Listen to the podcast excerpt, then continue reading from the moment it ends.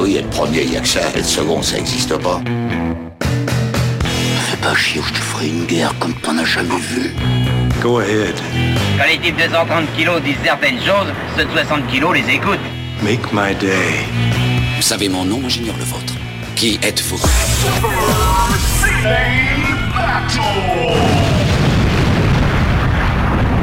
Le second, c'est un con.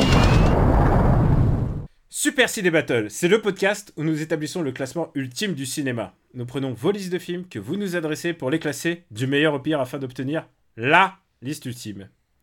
Ceci est notre épisode 84. Et quel épisode? Parce qu'on change de décennie. Et avec moi, bien évidemment, j'ai l'inénarrable Stéphane Boulet, dit le Carpenter de Savoie. Hello papa, comment ça va?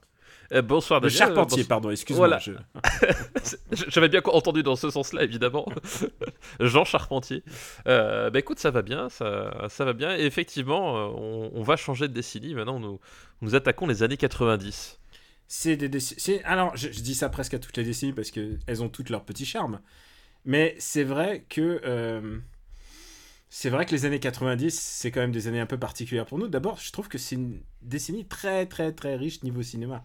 C'est une décennie très riche. Et puis, euh, et puis pour moi, en tout cas, c'est euh, c'est la décennie du cinéma au sens propre. C'est-à-dire que euh, c'est la décennie où j'ai commencé à, à vraiment aller voir beaucoup de films au cinéma et plus, plus en, en magnétoscope, quoi. C'est, ouais, à partir de là, on allait, on, on grugeait le cinoche, on allait tout de suite. Exactement. Voilà. Vous la- je vous l'explique toujours avec la petite phrase au début. Mais voilà, on trie les films que vous nous envoyez pour nous faire parvenir des listes. C'est simple, c'est trois films par liste. Un titre, parce que c'est bien, une thématique. Et je précise, trois titres de films. Évitez de nous faire genre la série, euh, genre 1, 2, 3. On va pas le faire. En général, il faut. Soyez, créatifs, mais en même temps, il y a énormément de listes qui sont arrivées. Il y en a vraiment beaucoup parce qu'ils savent que j'ai eu un problème de mail. Et du coup, toutes les listes ont leur chance euh, pour passer. Et, vous allez voir, euh, c'est vraiment plutôt, il y a vraiment à boire et à manger. Super Ciné Battle, c'est le podcast de tous les cinémas. La seule différence, c'est qu'on les classe dans le marbre. Et donc, on s'occupe des films qui sont compris entre les années 90 et 99. Exactement. Et puis surtout, la différence, c'est que euh, c'est le podcast de tous les cinémas, mais c'est le podcast aussi de la vérité ultime. Voilà, en sortant d'un épisode de Super Ciné Battle, vous n'avez même plus à vous poser la question de savoir quel est le meilleur film de tel réalisateur ou de telle décennie. Euh, on le fait pour vous. c'est vrai. Je tiens quand même à préciser un peu, puisque euh, dans. euh, Croyez-le ou pas, dans notre duo, c'est quand même moi le modeste et lui euh, le. Mais c'est pas parce qu'on classe un film très très mal qu'on vous dit pas d'aller le voir. Exactement, ça n'a rien à voir. Au contraire, moi, tous les films dont on va parler, si on en parle, c'est qu'ils ont eu un intérêt à ce qu'on en parle dans ce podcast. Et donc, c'est pas du tout parce que tu te retrouves. Euh, attends, je, je scrolle vers le bas. C'est pas parce que tu te retrouves 159ème que tu es un mauvais film. Et 159ème, c'est la place de Quasimodo del Paris, le film le moins bien classé. Donc c'est pas c'est pas à cause de ça, pas à cause de cette pire place que Quasimodo del Paris est nul. Par contre, 158ème, la ligne verte, ça par contre. euh,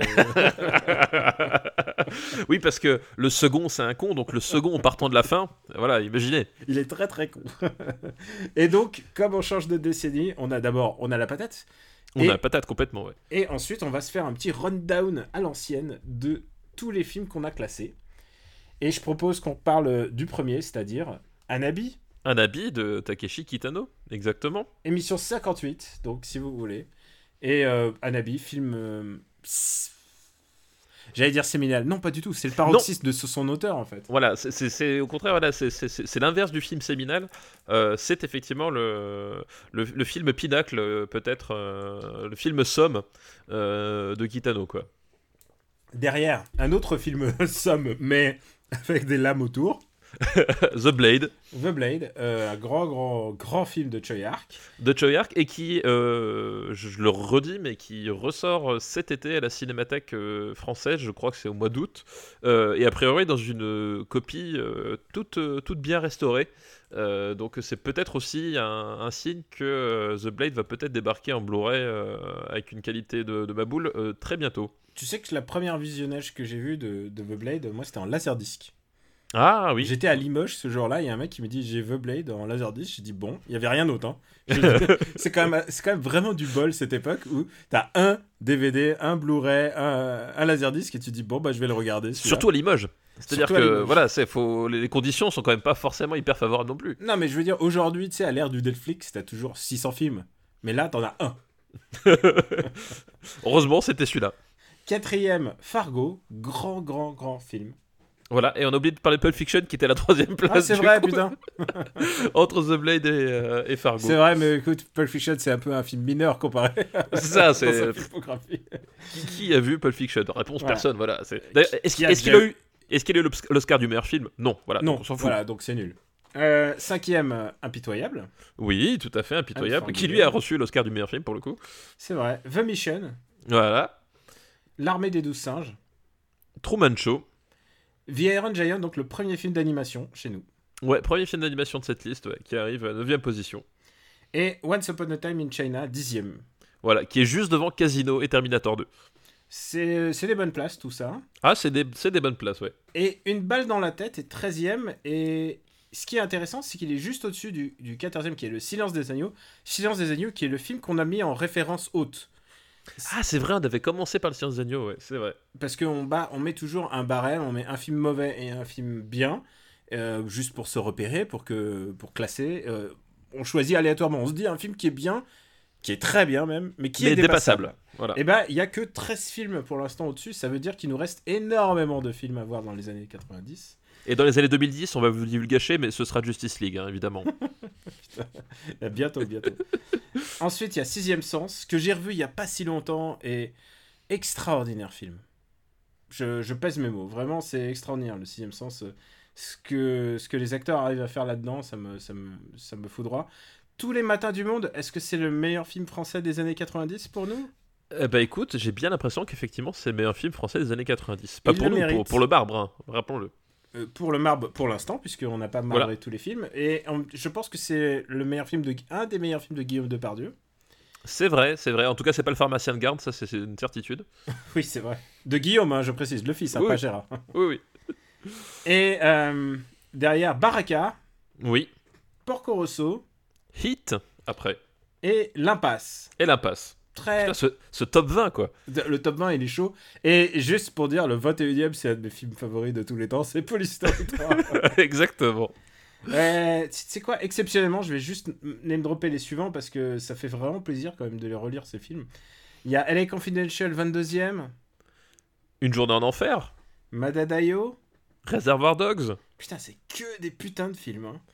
Saving Private Ryan, Cyrano de Bergerac. Mononoke Hime. Putain, un des films que j'ai le plus vu au cinéma, je crois. Ah ouais, bah tu vois, bah Last Action Hero juste derrière. Et euh, 30e, Usual Suspect. La Station Hero qui, je suppute, est un film important euh, dans ta famille. Ah, c'est un film très important dans ma famille, effectivement. Je crois que ta fille m'avait dit, euh, papa, il m'a dit qu'il a- il allait me déshériter euh, si, si jamais j'aimais pas la Station Hero. Mais heureusement, heureusement, ils aiment Last Action Hero. Elle n'est pas passée loin du drame. hein. Voilà, c'est ça, c'est ça, elle était à deux doigts. Et comme vous le savez, il y a, y a un début, mais il y a aussi une fin. Il y a les films qu'on a, les pires, Qu'on a moins bien classé, on va qu'on a dire. moins bien classés. Et euh, où est-ce qu'on commence Alors, où est-ce qu'on commence? On peut commencer, je pense, à la euh, 148e place, parce que c'est un peu d'actualité. Parce que le 147e, Arrête Mover va tirer ses qualités, c'est ça? Exactement, c'est- ça c'est du cinéma, puis après ça l'est moins, vu qu'on arrive avec- tout de suite avec le Godzilla de, de Emmerich, euh, avec Jean Reno euh, et Mathieu Broderick. Et Voilà. alors, 149e, c'est Le jour et la nuit de Bernard-Henri Lévy. Et Voilà. j'ai du mal à croire Qui soit aussi haut. qu'il y ait des films au-dessous. c'est vrai, qu'est-ce qu'on a fait Qu'est-ce qui s'est passé Qu'est-ce qui s'est passé Ah, Peut-être que Le jour et la nuit est racheté par euh, son making-of, qui je vous le recommande est sur le, sur le DVD. Si vous avez l'occasion de le voir, euh, qui s'appelle Autopsie d'un massacre, où Bernard Lévy euh, raconte euh, comment son film a été massacré par la critique.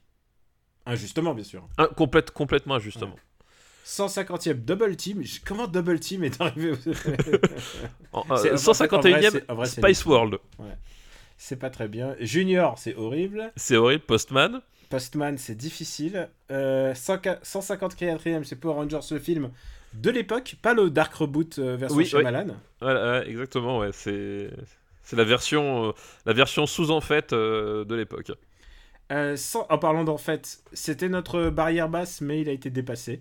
C'est Wild Wild West. Ouais, Wild Wild West. Et je pense que Will Smith, encore aujourd'hui, regrette d'avoir fait ce film. Euh, ah bah écoute, on va, on va peut-être en reparler. Ah, Je pense que Will Smith regrette beaucoup de films. euh, regrette beaucoup de films, ouais. Euh, 156e, La soif de l'or, qui est Voilà. vraiment, vraiment à chier. À, à déconseiller aux épileptiques, hein, la soif de l'or. hein. Je, voilà, je, Ah bah, vraiment, c'est c'est- c'est message de santé publique là. Et, et attends, on n'a pas encore fait Les Anges Gardiens, je crois. On a, putain, on n'a pas encore fait les anges gardiens. Euh, les couloirs du temps.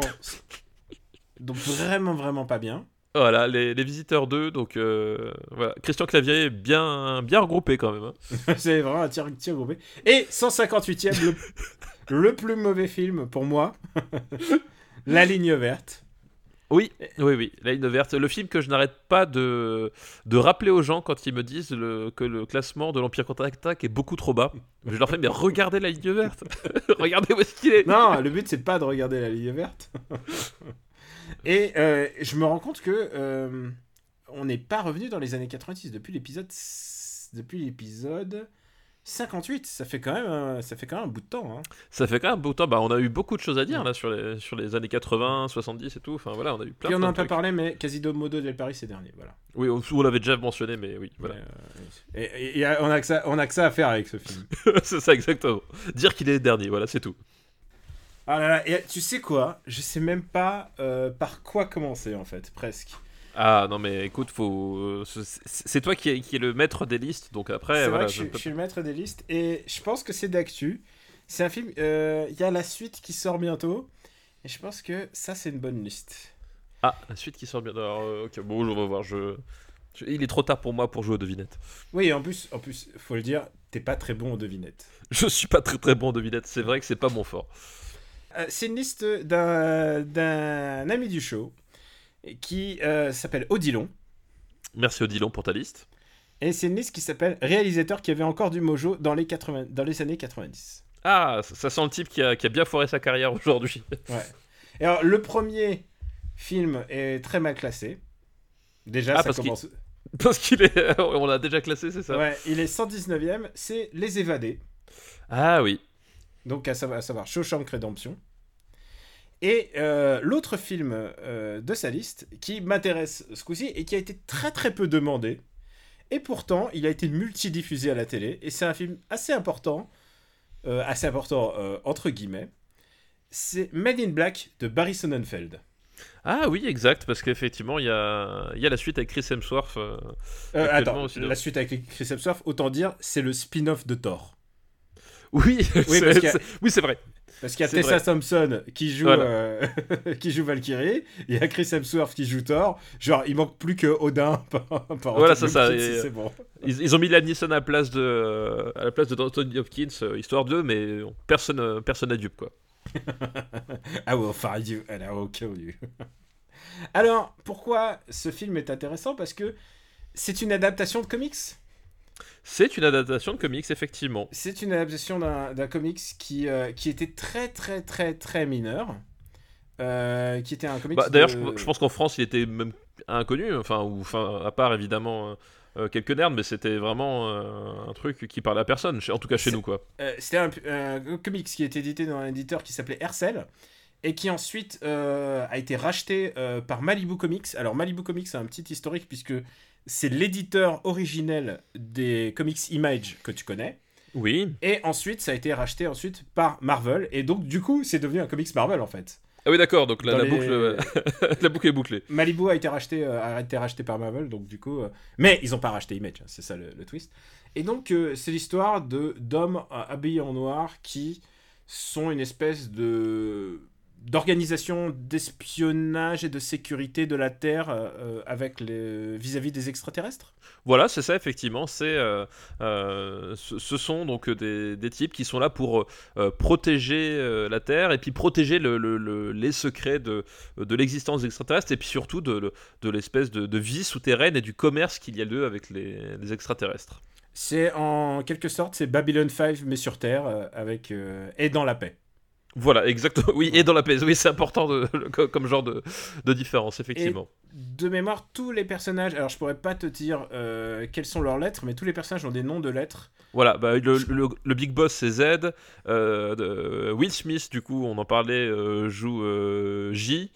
Tommy Jones joue l'agent K. Ah, bah c'est K, oui, voilà.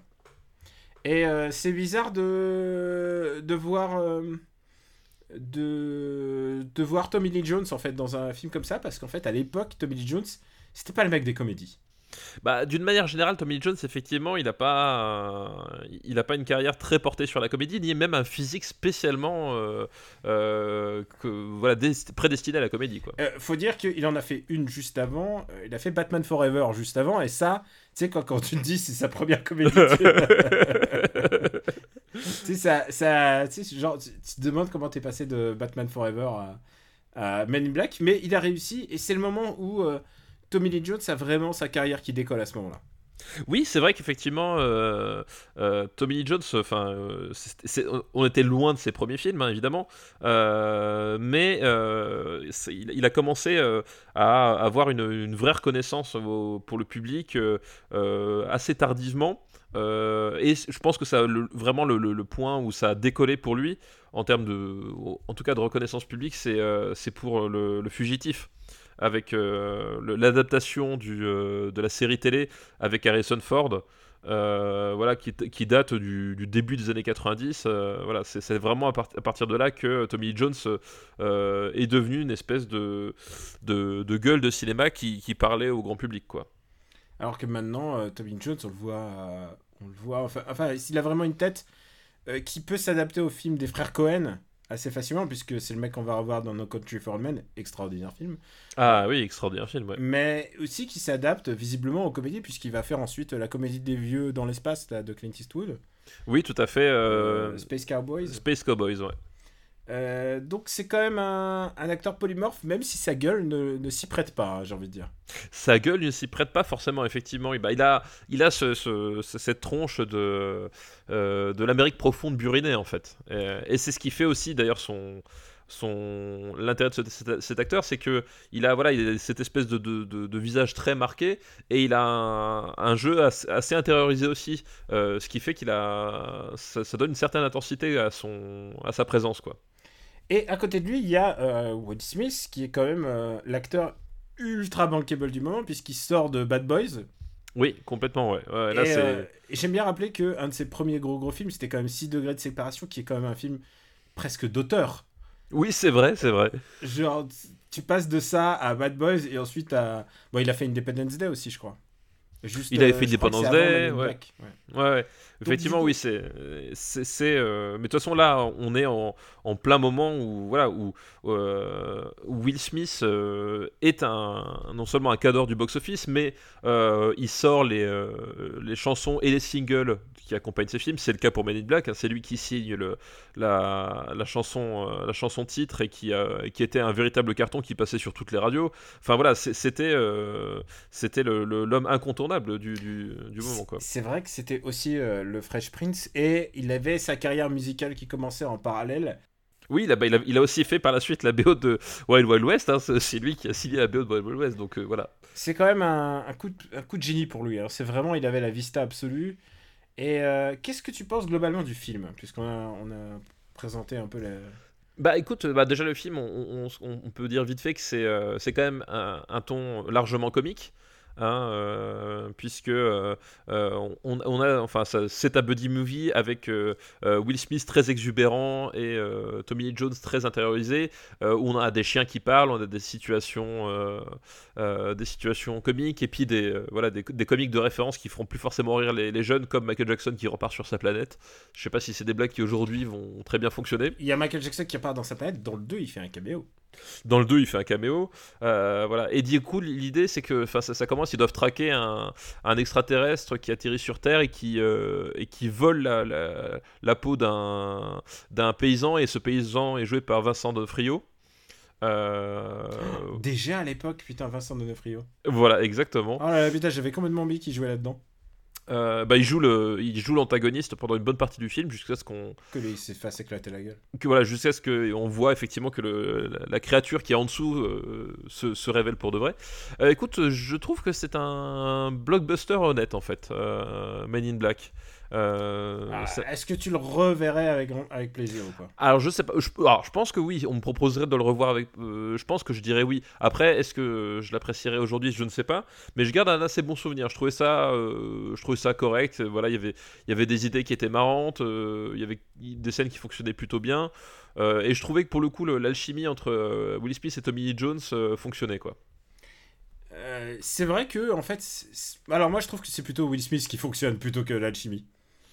Ah, je trouve que les deux se, se- se complètent bien quand même. Parce que justement, euh, Tommy Jones, il a, il, a- il a son espèce d'air de, euh, de. Je suis un peu là par hasard. Mhm. Mais je- pour le coup, ça rentre parfaitement dans le, dans le cas du truc. C'est-à-dire que euh, lui, il est presque dans un autre film dans le sens où il fait son boulot. Enfin, son boulot, c'est sa vie. Il fait ça. Alors que Will Smith, il est, il est là, il débarque, il est, il est à Disneyland, quoi.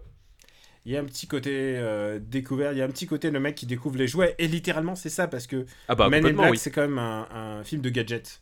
Bah, il y, a- il y a le criquet infernal. Euh, C'est vrai.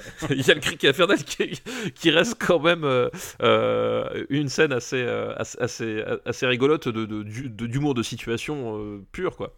Alors, où est-ce que, euh, plus que tu l'aimes bien, moi je trouve que c'est un film ok, mais surtout il va. il- Le problème c'est qu'il va avoir ensuite le 2 et le 3, et euh, Ah bah après, alors moi je déteste pas le 3, par contre le 2 c'est vraiment compliqué, quoi. le 3 c'est celui où il va dans le passé? C'est ça. Oh non, Et il rencontre Josh fan. Brolin. Je suis pas- Ouais, mais je suis pas fan du tout non plus.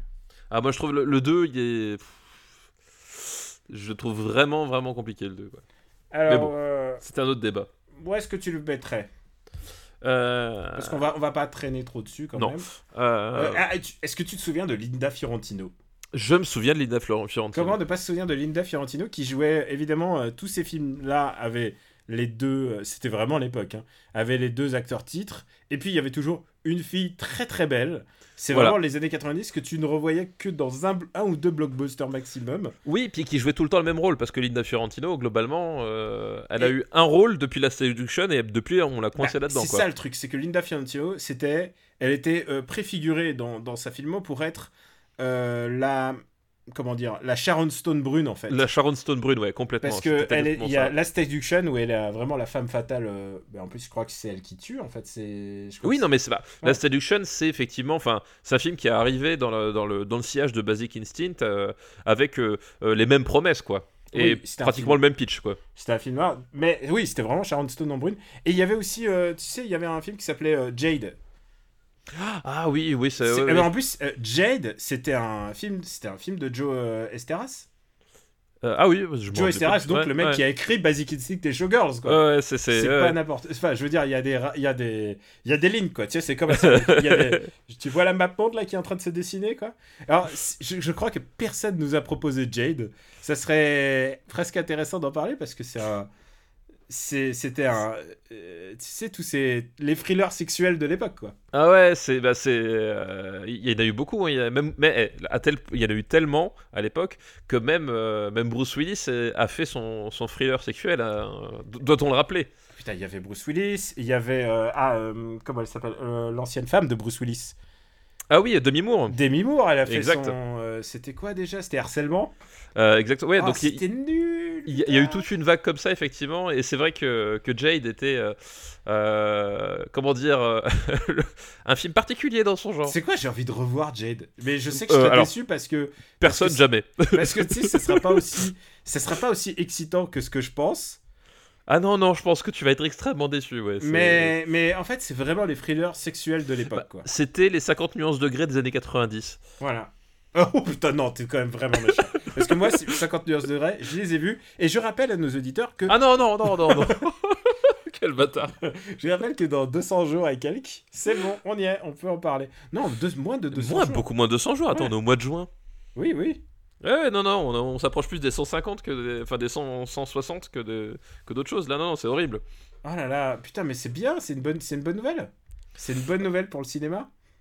Alors, du coup, euh, Men in Black. c'est ça, c'est genre. alors qu'est-ce qu'il dit Qu'est-ce qu'il dit Euh, moi, Men in Black, tu vois, je le, je le mettrais en dessous de Rasta Rocket, mais au-dessus de Space Jam. Attends, il faut que je, re- faut que je revoie la liste parce qu'elle est longue. Euh, euh, 91 et 92. Euh, 90 et 91, pardon. Attends, moi, il faut que je repère par rapport aux autres. Regarde, t'as 90, Rasta Rocket. Pour moi, je préfère Rasta Rocket. Ah, mec, euh, je préfère Independence Day, moi. Oh là là, oh, oh, putain, euh, non mais. C'est- film de Will Smith, film de Will Smith Ah non, équivalent, je préfère Independence Day. Je préfère Piège, euh, Piège à grande vitesse aussi. Piège à grande vitesse. Alors, C'est quand même un cuisinier qui fait ching ching ching. c'est vrai. Et d'ailleurs, dans, dans Piège en haute mer, c'était Tommy Lee Jones qui faisait le méchant. C'est je- vrai, putain. Et je pense que c'est c'est peut-être la, fois où. Tommy Lee Jones a le plus mal joué de toute sa carrière. C'est assez ouf, quoi. Pauvre Tommy.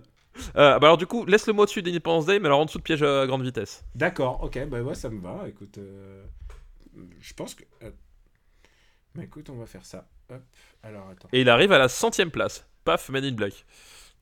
C'est vraiment une belle place. C'est une belle place. C'est au-dessus des visiteurs.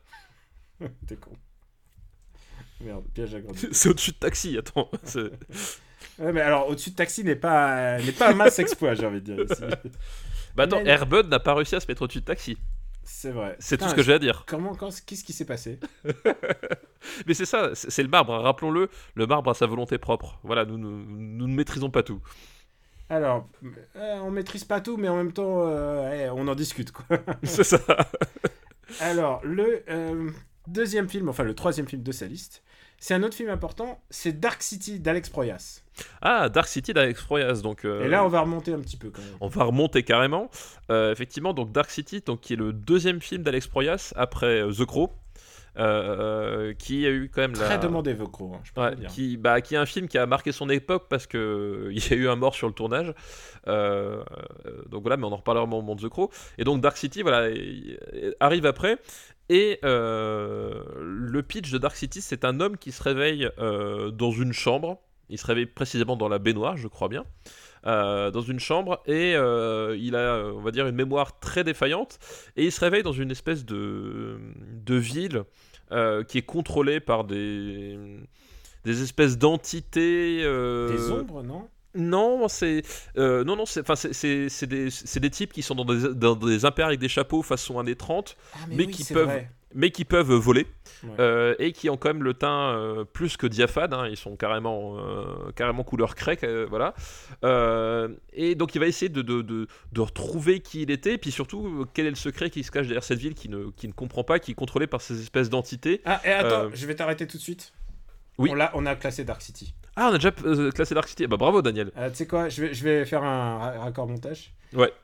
Et euh, papa, je viens de remarquer que le troisième film de sa liste est déjà classé euh, 49e, puisque c'est Dark City. Il est classé entre Jurassic Park et Pillow Book, ce qui est une bonne place. Et je te prie de faire l'étonner. Et ça, nos auditeurs ne le savent pas, mais euh, tu viens de. Tu étais parti pendant deux minutes d'explication de Dark d'explication sur Dark City. Et je viens de me rendre compte comment Dark City, comment Jurassic Park est passé devant Dark City. C'est, je- voilà, il y a des choses comme ça qu'on ne comprend pas. Il y a beaucoup de gens qui préfèrent euh, Jurassic Park. C'est le marbre. C'est le marbre. C'est le marbre. la marbre, c'est la Donc marbre, on a fait qu'une seule- qu'un seul film dans la liste de Dillon. ça. Ah bah, ça valait le coup. Mais en même temps, il n'y a pas beaucoup de gens qui demandaient euh, Man in Black. Ah, et de façon assez étrange, c'est marrant. Ouais. Alors, euh, bah, on remercie Odilon pour son film. Merci Odilon pour ton film. On aura l'occasion de reparler de Barry Sonnenfeld, je pense. Puisque il avait encore le mojo. Euh, et on va passer à une liste qui nous est envoyée par Adèle. Merci Adèle pour ta liste. et qui s'appelle euh, Autour de moi, tout le monde aime ces films et cela me rend perplexe car je les déteste. Ah, J'aimerais qu'ils soient gravés dans le marbre euh, à leur juste place euh, pour que je sois fixé. ah, alors Donc, ça, c'est- peut-être la meilleure euh, euh, motivation pour faire une liste. oui, c'est elle nous demande, elle nous demande de la guider littéralement et nous ne sommes pas les guides. Bah, nous ne sommes que les messagers en fait. Nous sommes les messagers, nous allons être ta pitié, nous allons guider, nous allons te prendre la main euh, et te faire traverser les enfers puisque tu n'aimes pas ces films. Euh, nous Complètement, allons, c'est ça. nous- c'est un tel Virgile, nous allons te guider à travers. les- Donc merci Adèle pour ta liste. Merci Adèle pour ta liste. Oui, et je- il y a un film dont on peut pas parler. Ah, et pourquoi donc? Pourquoi C'est un film de euh, Luc Besson, c'est ça? Voilà, exactement. c'est un film qu'on peut classer et ça va être très compliqué. C'est un exercice qu'on fait pas souvent. C'est un film qu'on va classer Euh, et, euh, et on va laisser ça euh, à part là, mon Luc, euh, la discussion. Mais je pense qu'on on ne peut pas 100% le classer sans en parler un tout petit peu. Ouais. C'est un film que je déteste. Et plus je le vois, plus je le hais. Ah Euh, alors, alors, devine quel film de Luc Besson dans les années 90 que je déteste viscéralement. euh, Léon? Voilà. Eh ben, eh ben, ça tombe bien parce que moi, c'est un film que j'aime, tu vois. Ah putain, merde, on peut pas le classer du tout alors. Alors, euh, ça va être compliqué là. Tu vois où je mets Léon? Euh, alors. Je le mets 150ème. Ouf Ah non, non, je- Je le mets entre le jour et la nuit et Double Team. ah non, non, jamais de la vie. Euh, Moi. Moi, Attention. Léon, Attention à ce que tu dis. moi je le mets. Euh, attends, j'essaie de, trou- de trouver. Euh, Je le mets 83ème en dessous Alien 3. Oh non Aussi. Oh non, tu peux pas le mettre... Oh non, il y a... te- Oh, je préfère tellement Space Jam Ah non, non, non, pas Space Jam, non, c'est pas possible. Je préfère Piège à grande vitesse, je préfère Men in Black Non, non, non, non, non, non, non, non. On peut pas tout avoir, Daniel. Ah Ouais, non, mais il faut, faut qu'on... Faut, faut- voilà, faut trancher maintenant. faut, tra- faut que toi et moi, on... Allez, je, je grimpe de 10. Non, non, pas de 10. Euh, ce que je peux te faire, à la- vraiment, à l'extrême limite, c'est te le mettre entre Taxi et Forrest Gump. Mais vraiment, parce que je, tu vois, c'est. On est pratiquement à mi-chemin. Oh non, non, non, non. c'est- Non, mais ça, ça peut pas aller en dessous de Taxi.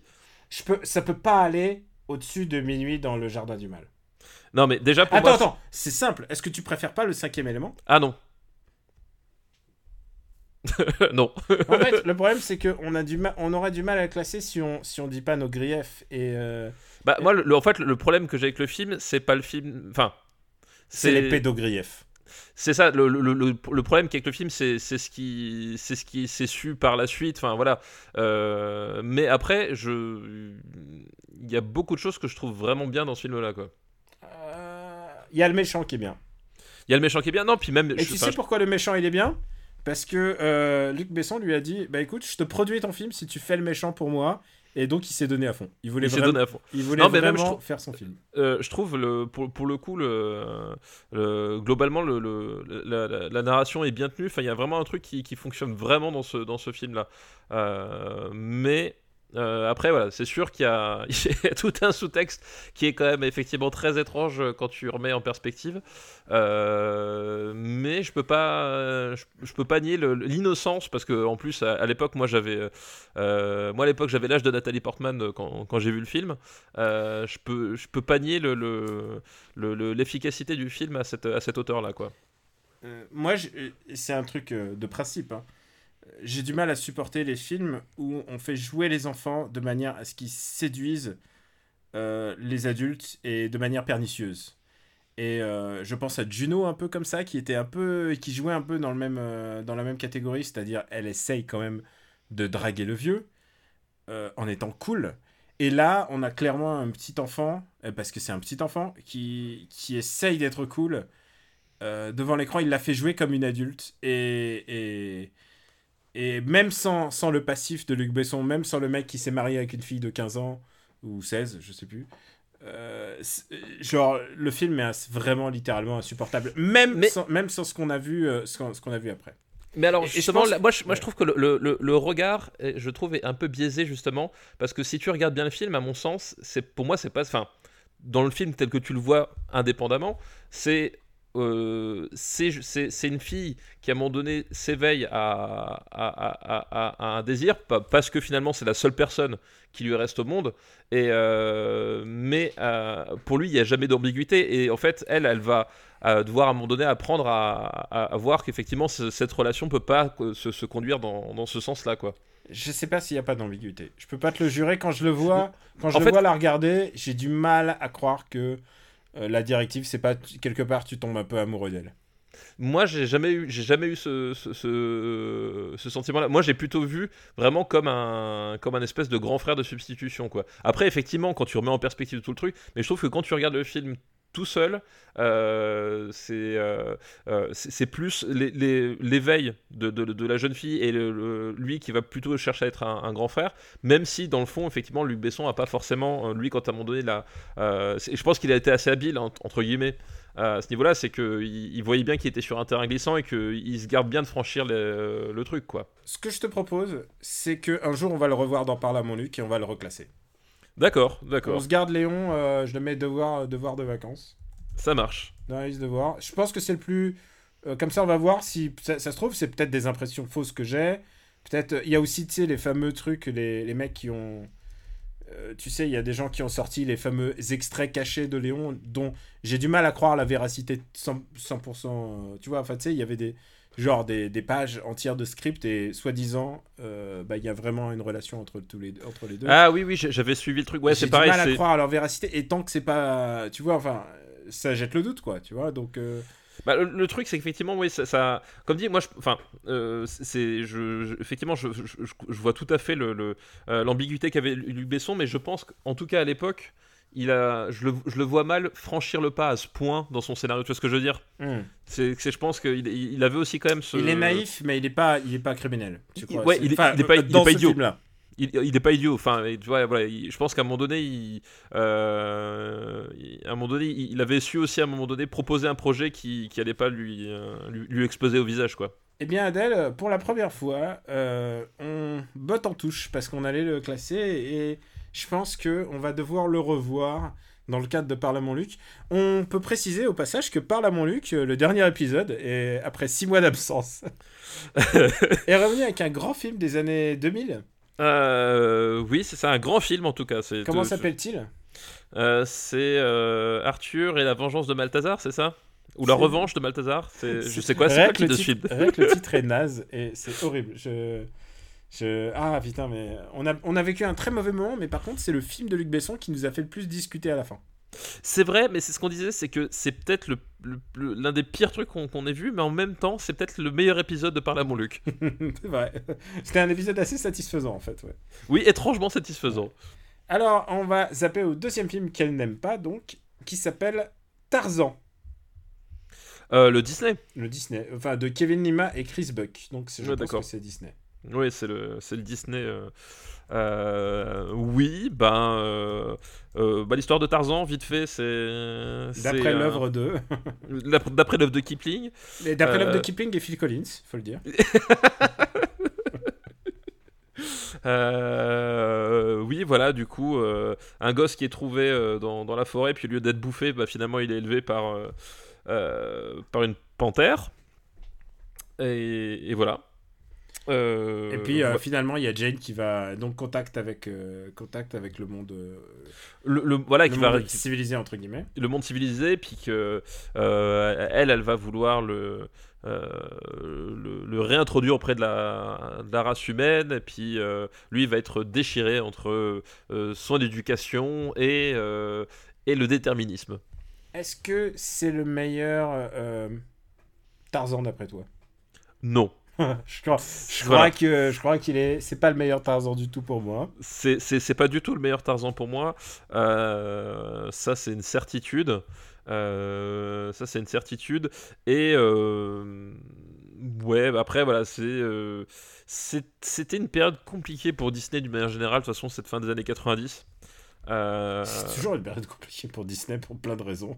ouais, mais, mais là, ils, ils étaient vraiment, enfin, ils étaient vraiment le, le moment où ils, Bah, où ils ils cherchaient quand même de gros gros succès et ils se sont mis à se chercher quoi. Voilà, Et c'est le mis à- avant le passage à la 3D déjà. euh, C'est ça. Voilà. C'est qu'en fait, on, on est vraiment une période charnière, c'est-à-dire que euh, ils cherchaient euh, la façon de rebondir en fait. Comment est-ce que euh, comment est-ce qu'ils allaient pouvoir relancer la machine? Parce que ils, voilà, ils sentaient qu'à un moment donné, euh, bah, ils avaient eu effectivement, tu avais dit des, des gros succès. Enfin, il y avait eu euh, euh, quoi, il y avait eu la, petite- euh, la petite sirène qui était quelques temps auparavant. Il y a eu euh, Lion King surtout. Enfin, il y a 5 Oui. ans plus tôt, il y avait Lion King, il y avait Voilà. Aladdin avant. Il y avait le roi lion, il y avait Aladdin, voilà. Et du coup là, on, on arrivait à cette période de transition. Il y avait même il y avait comment s'appelle Pixar qui venait, qui avait sorti ses qui a fait ses premiers essais en fait. Ah, euh, euh, Toy Story était déjà sorti. Euh, Toy Story était déjà, et, déjà sorti. Et hein. le film d'avant chez Disney, c'est Bugs Life. Voilà, c'est ça. Donc on, était dans cette période où effectivement euh, Toy Story et, euh, et euh, Bugs Life sont là. Il y a quelque chose de nouveau qui se prépare. Comment est-ce qu'on le fait Est-ce qu'on voilà euh, et- et c'est le moment où on se dit est-ce qu'on va garder l'animation traditionnelle ou est-ce qu'on va l'abandonner Euh, Et tous les films d'animation de, de- cette période de transition, là début des années 2000, euh, vont être assez étranges en fait chez Disney.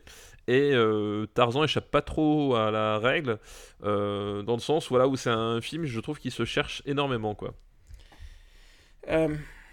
Déjà, je trouve que ce film a une qualité. Euh, c'est c'est- Phil Collins, c'est ça?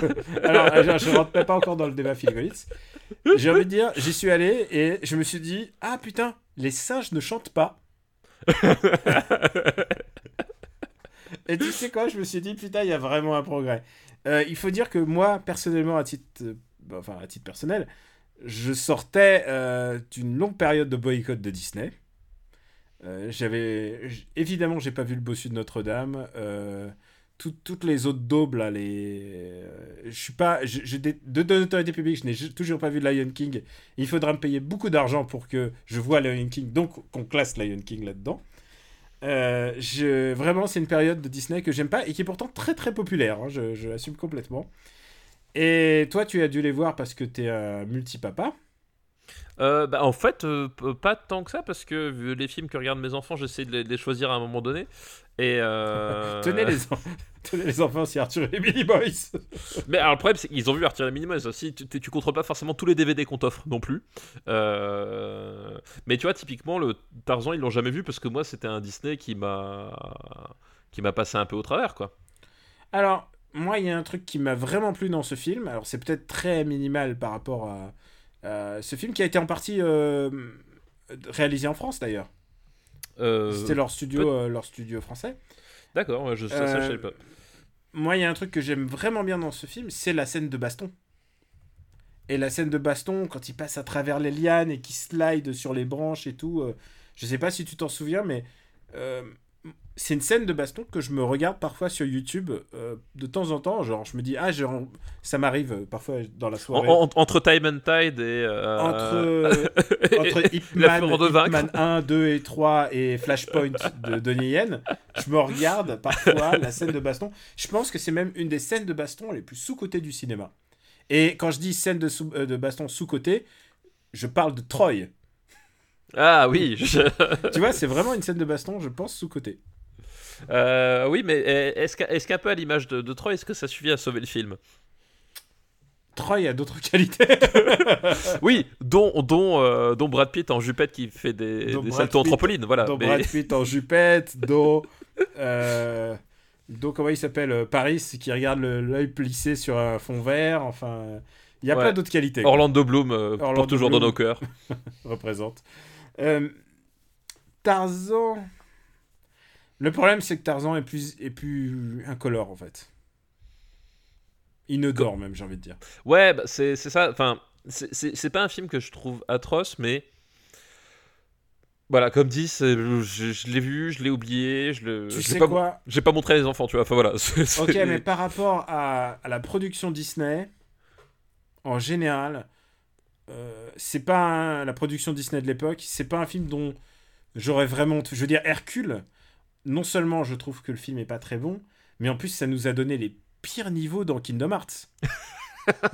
Et ça, c'est un argument Et ça, je pense que à tout jamais, faut, faut pas jamais oublier ça, quoi.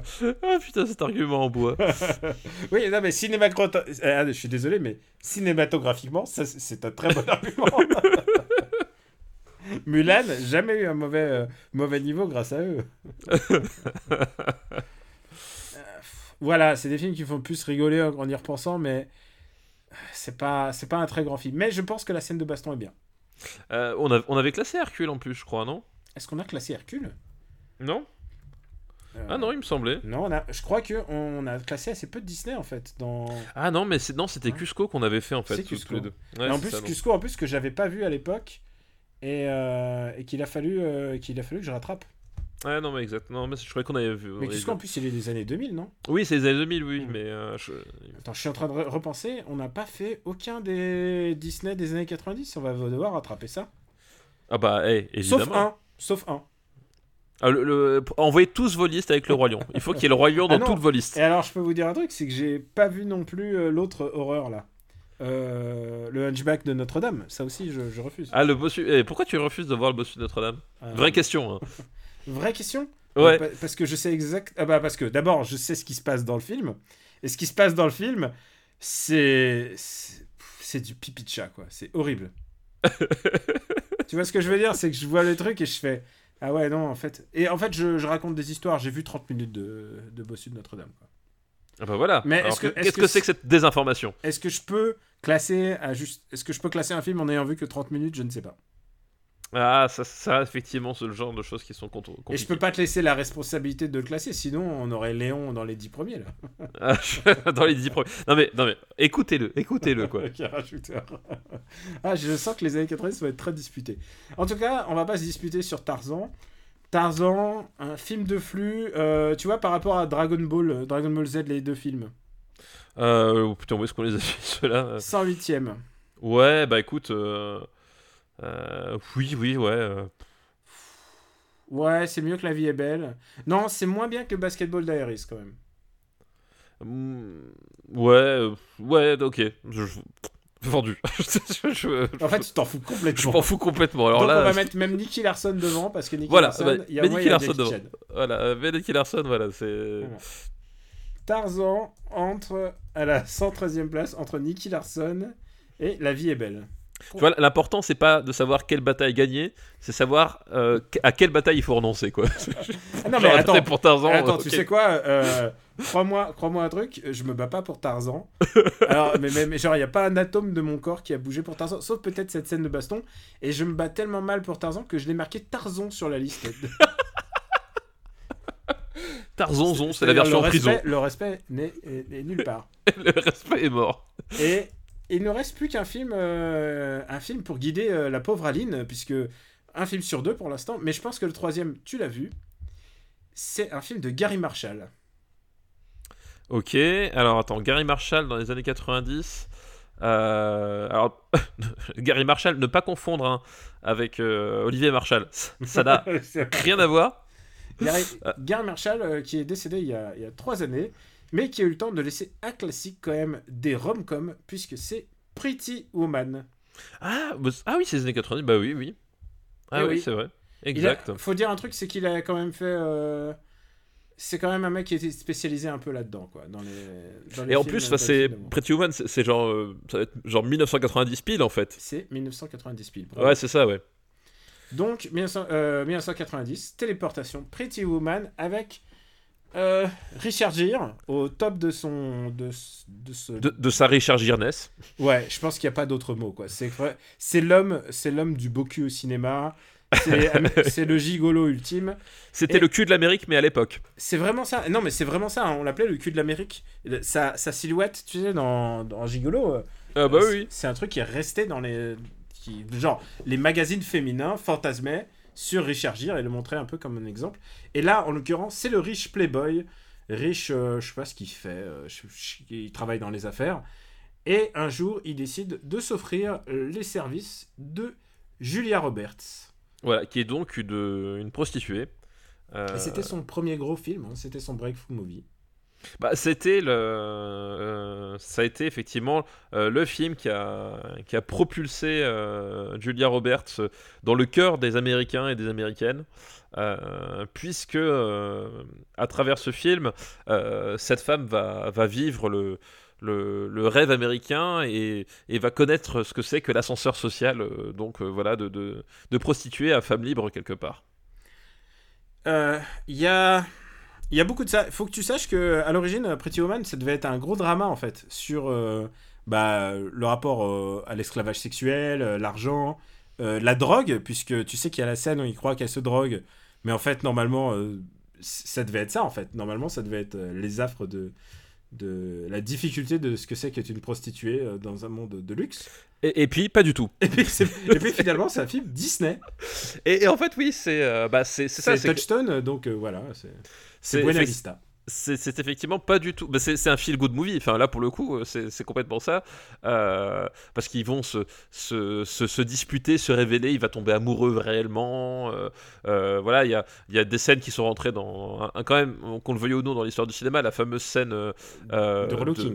de, de relooking et de, et, et- et de, et de shopping, à tel point qu'elle est reprise dans La Cité de la Peur, c'est dire si c'est un point important du cinéma. C'est une scène importante de toutes les rom-coms, puisque une- ce film est cité dans toutes les rom-coms. La scène du shopping, c'est euh, le, enfin dans toutes les rom-coms, même dans, même, même le relooking. euh, Enfin, je veux Bah, dire, même dans John Wick 2, ouais, voilà. c'est vrai. Euh, voilà, c'est, tu as un hommage à Pretty Woman à un moment donné, euh, quand il choisit sa, sa veste tactical. C'est vrai. le, le montage de, de- de- de cette scène-là, effectivement, enfin, c'est le training montage de la rom-com en fait. C'est un peu ça. C'est d'ailleurs, j'ai pas, l'impression qu'il y ait eu de scène analogue avant ce film. Je sais pas s'il y en a eu avant, mais en tout cas, tout le monde s'en fout. Euh, C'est celle-là qui. C'est celle-là qui est restée, euh, c'est ce montage qui s'est imposé, c'est la musique de Roy Orbison, Orbison aussi. Parce que comment parler de, de Pretty Woman sans parler de Roy Orbison avec ce, ce tube planétaire euh, Voilà, Pretty Woman euh, qui, qui Down passe the encore- Street. voilà, Walking on the Street, qui passe encore euh, sur Nostalgie et RTL2 en boucle tous les jours. C'est vrai. Euh, ce, qui, ce qui est totalement vrai, ne, me demandez pas comment je sais ça. Euh, Toi, tu mais oui, marié, tu conduis. non, pardon, c'est toi qui, c'est toi qui contrôle pas l'autoradio. Voilà, c'est exactement.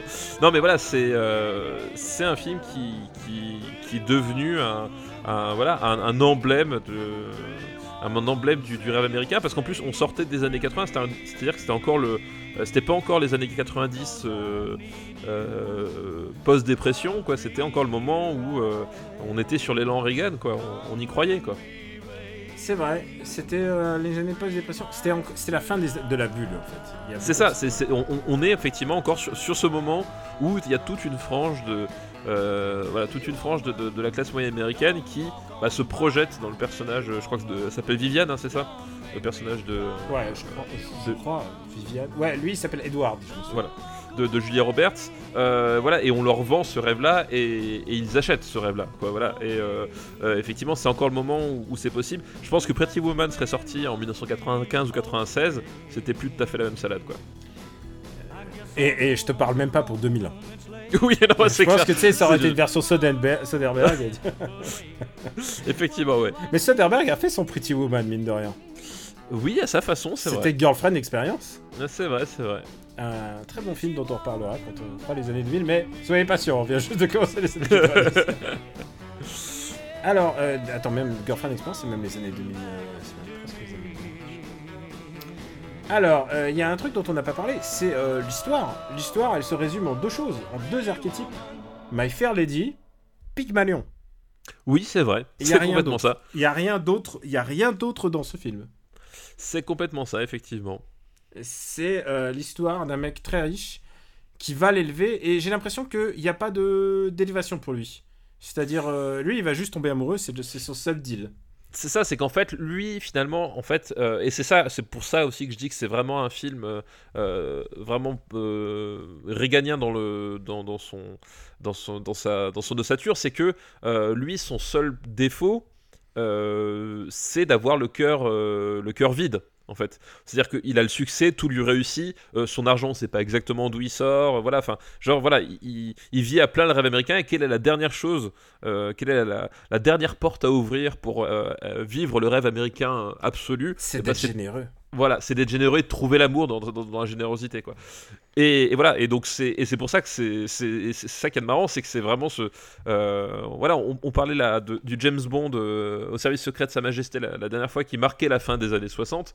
Euh, bah là quelque part, euh, c'est un film qui qui est un marqueur de, de, de- presque de la fin des années 80 euh, et qui ne se rend pas compte que les années 90 arrivent, quoi. Il y a de ça. Euh, c'est presque la pièce opposée de Quand Harry rencontre Sally, presque. Oui, oui, exactement. Par qui est contre, sorti juste avant. voilà, Donc lui, il est ça. classé dans les années 80, mais là, euh, celui-là, il est bien dans les années 90. Et euh, avant de rentrer dans. Ah, Peut-être on rentre. Vas-y, euh, est-ce que tu aimes ce film? Alors, moi, j'ai un souvenir correct, on va dire, ag- agréable de Pretty Woman. Je trouve pas que c'est un mauvais film, dans le sens où. alors, c'est cousu de fil blanc, ce que tu veux, mais tu t'ennuies pas vraiment. Euh, Richard, euh, Richard Gere est quand même. euh, Enfin. voilà, il est quand même ultra, ultra séduisant, ultra charismatique. Julia Roberts, elle a, elle a cette espèce, voilà, ce- cette pétillance, on va dire. Enfin voilà, il y a un truc qui fait que je trouve que le film se suit, se suit de façon agréable. Après, effectivement, euh, voilà, c'est pas un truc qui m'a non plus renversé euh, euh, ni transporté au-delà, parce qu'effectivement, il y, a- tout un tas de problématiques qui sont ni pas abordées ou alors qui sont très superficielles. Enfin, c'est un film, tu, tu le regardes, c'est un film ok, quoi. Moi, je serais un peu plus négatif. Le truc, c'est que c'est encore une fois l'archétype de la bonne prostituée et, et surtout de l'homme au, grand- enfin, de l'homme au grand cœur qui va l'élever, en fait. Oui, ça, ouais, ouais, complètement. Ouais. Et ça, genre, euh, c'est peut-être pas la faute de ce film-là, mais en tout cas, c'est ce film-là qui l'a mis en exergue. Et moi, passé à un certain cap, je, je- j'en peux plus, en fait. Je peux plus voir des films euh, de, de Pygmalion, en fait. C'est- je pense que c'est l'archétype de rom-com que j'aime le moins. Euh, le côté euh, Chisolvat, souviens-toi Chisolvat Oui, c'est vrai, c'est vrai. avec euh, Rachel Lee Cook à l'époque. Donc Rachel Lee Cook qui elle n'était pas prostituée, elle était jeune hein, bien sûr, mais Rachel Lee Cook qui était moche elle parce qu'elle mettait des lunettes. Parce qu'elle mettait des lunettes, voilà. Il suffisait d'enlever ses lunettes pour se rendre compte qu'au fond d'elle, elle est belle et en plus, elle a une belle âme. Euh, Moi, j'ai un vrai souci avec ce film, c'est que j'ai- j'aime. Le propre des, des rom-coms, c'est d'aimer les personnages. Et je trouve que Richard Gere, il est débectable. Et, euh, et Julia Roberts, en fait, comme son personnage n'existe que par son, son, le, le pendant masculin, mais en fait, quand t'existes que par ça, bah en fait, finalement, t'existes pas. Oui, non, mais j'ai pas de, pas donc je, donc je n'aime pas je n'aime pas ce film.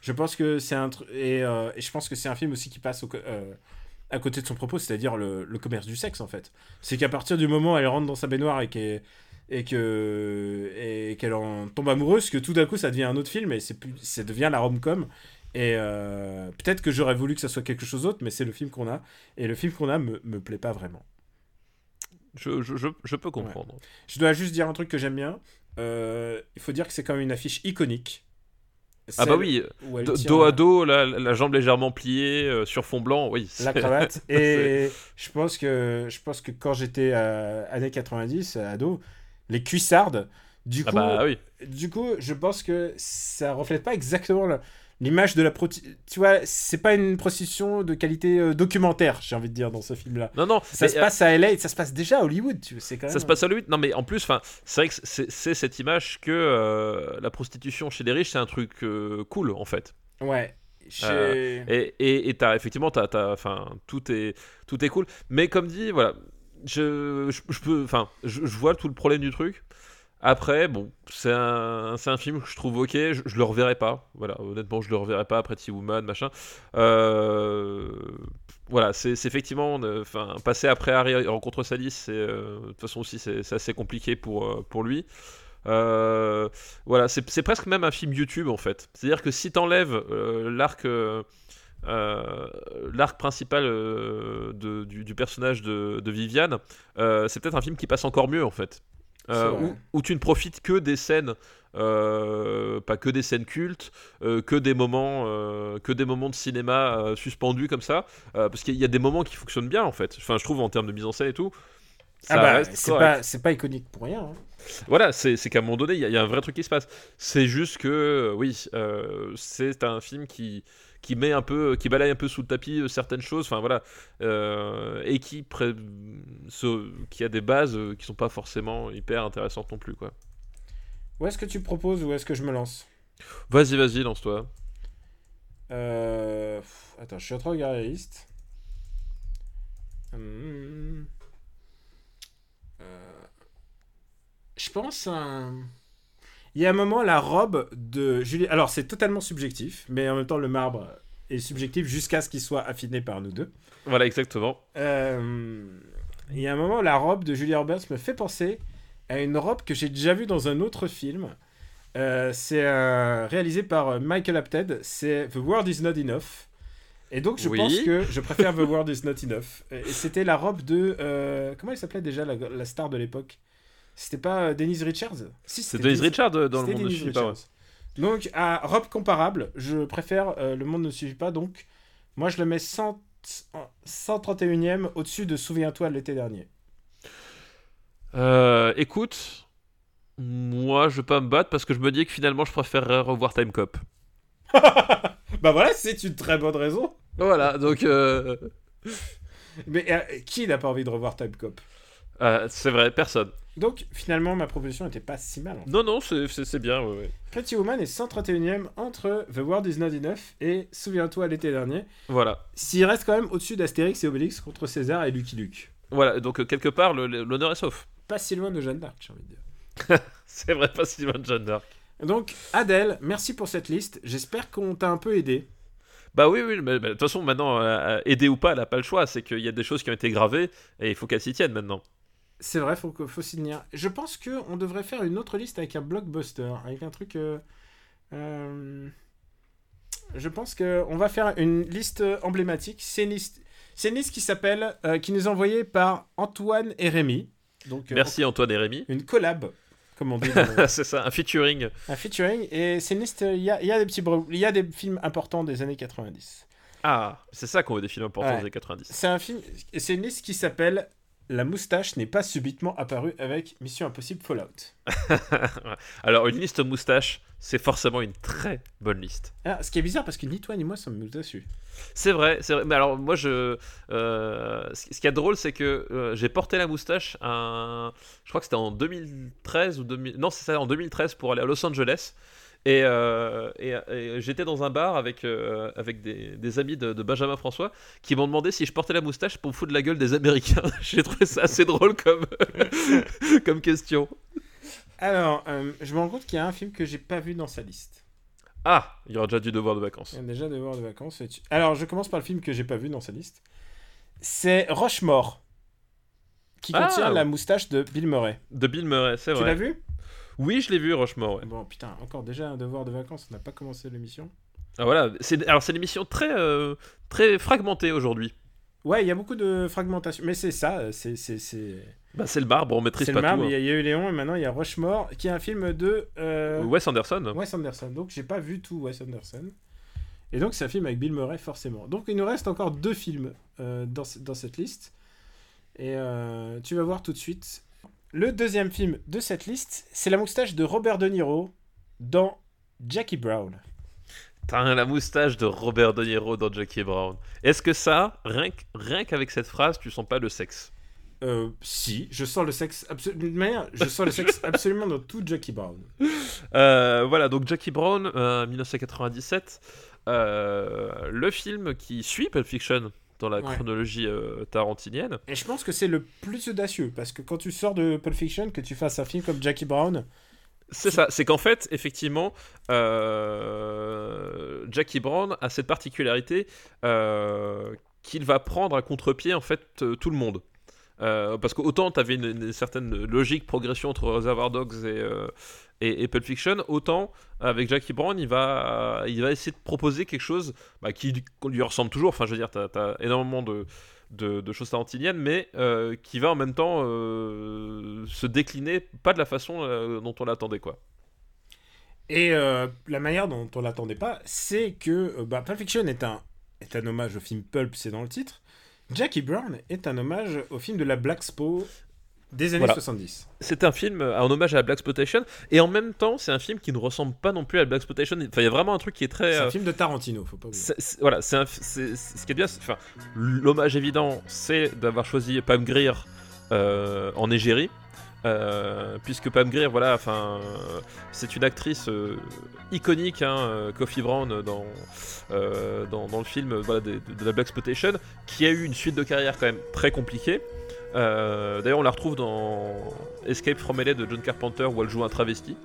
euh, et, euh, et qui là d'un seul coup est ressuscité euh, par Tarantino euh, par un espèce de prisme. Voilà, c'est- assez drôle parce que c'est Pam Grier euh, tel que Tarantino l'aurait rêvé dans le dans, le- dans le rôle qu'il aurait voulu avoir dans les années 70. Enfin, il y a vraiment cette espèce de, reconstitution très bah, très tarantinienne quoi pour le coup, un peu hors du temps. Euh, et c'est un film qui va euh, et là où je dis que c'est pas un vrai film de blaxploitation c'est que euh, on, va pas être sur des thématiques de la blaxploitation ni même sur un rythme de la blaxploitation on va être sur sur la présence de cette actrice sur la réutilisation de, de codes musicaux de choses comme ça et ça va donner un truc qui est finalement plus peut-être plus lancinant que que ce qu'on pouvait attendre quoi. Et c'est pas un hasard s'il prend euh, Pam Grier. C'est d'abord parce que lui, il est fan de. Tu l'as dit, euh, je crois que t'as dit de Coffee. ouais ouais tout à fait ouais. Et euh, Foxy Brown. Donc Foxy Brown qui est quand même. euh, en plus d'être un nom iconique, je veux dire, c'est un nom qui a été réutilisé par une rappeuse. Enfin, genre, c'est vraiment un nom iconique quand on parle de la communauté noire aux États-Unis. C'est que elle est vraiment la proto-héroïne type des films de Tarantino qui vont suivre. C'est-à-dire qu'il n'y aurait pas eu de Kill Bill sans, sans Jackie Brown, j'ai l'impression. ah bah complètement ouais complètement. C'est-à-dire que il est, euh, c'est vraiment combat de, femme, combat de femme le film, mais par Tarantino. Et tu la vois, euh, au début elle commence comment? Elle est une, euh, je Elle crois est- qu'elle est hôtesse de l'air. Elle est hôtesse de l'air, effectivement, c'est en plus une compagnie de, de seconde zone. Et en fait, tout le pitch, c'est que euh, elle est liée à, à- à un dealer de drogue, donc joué par Samuel L. Jackson, Évidemment. euh, évidemment, euh, et qu'elle va, euh, elle a un contrôleur judiciaire, donc qui est joué par Robert Foster, Forster, pardon, avec qui elle va, elle va finalement tomber amoureuse, parce que c'est aussi ça le, le pitch du film. Et donc, elle va se dire, bah voilà ma vie telle qu'elle est là, ça peut pas continuer comme ça, faut trouver une façon de s'en sortir et elle va monter une espèce de d'arnaque euh, pour piéger euh, Ordel, c'est le nom du personnage de Samuel Jackson, et pour, euh, et pour échapper, pour pouvoir bah, à un moment donné euh, s'émanciper. Et c'est vraiment, vraiment le combat de, de son émancipation. Et alors, il n'y a pas que Samuel Jackson, c'est aussi le début de. Enfin, non, je retire ce que j'ai dit. Et on voit déjà aussi avec Tarantino qui est quand même un actors director quand même. Ah bah complètement, oui. si. Puisqu'il fait appel euh, tout à une ribambelle de stars. Donc, on l'a dit, il y a Robert De Niro, euh, il y a Bridget Fonda aussi, qui est, Bridget Fonda, qui ouais. est vraiment une de ces grandes actrices sous-cotées, je trouve. J'adore Bridget Fonda. il y a Michael Keaton, Il y a Michael Keaton, il y a, euh, il y a Chris Tucker, Young il y a Chris Tucker, ouais. Young Chris Tucker à l'époque. Et, euh, et c'est vraiment. Et Chris Tucker d'ailleurs, enfin c'est c'est intéressant parce que Chris Tucker, on le connaît pour Shower notamment, et pour euh, le, le rôle du DJ dans le cinquième élément. Mais euh, Chris Tucker, à, à l'époque aussi, euh, c'était un, un acteur de la, de la nouvelle vague de la Bloxploitation. Euh, The Dead Presidents, par exemple, euh, je crois que c'est les frères Hughes, euh, ils jouaient dedans. The Dead President, euh, qui, qui est euh, en français, comment il s'appelle Génération perdue. Voilà.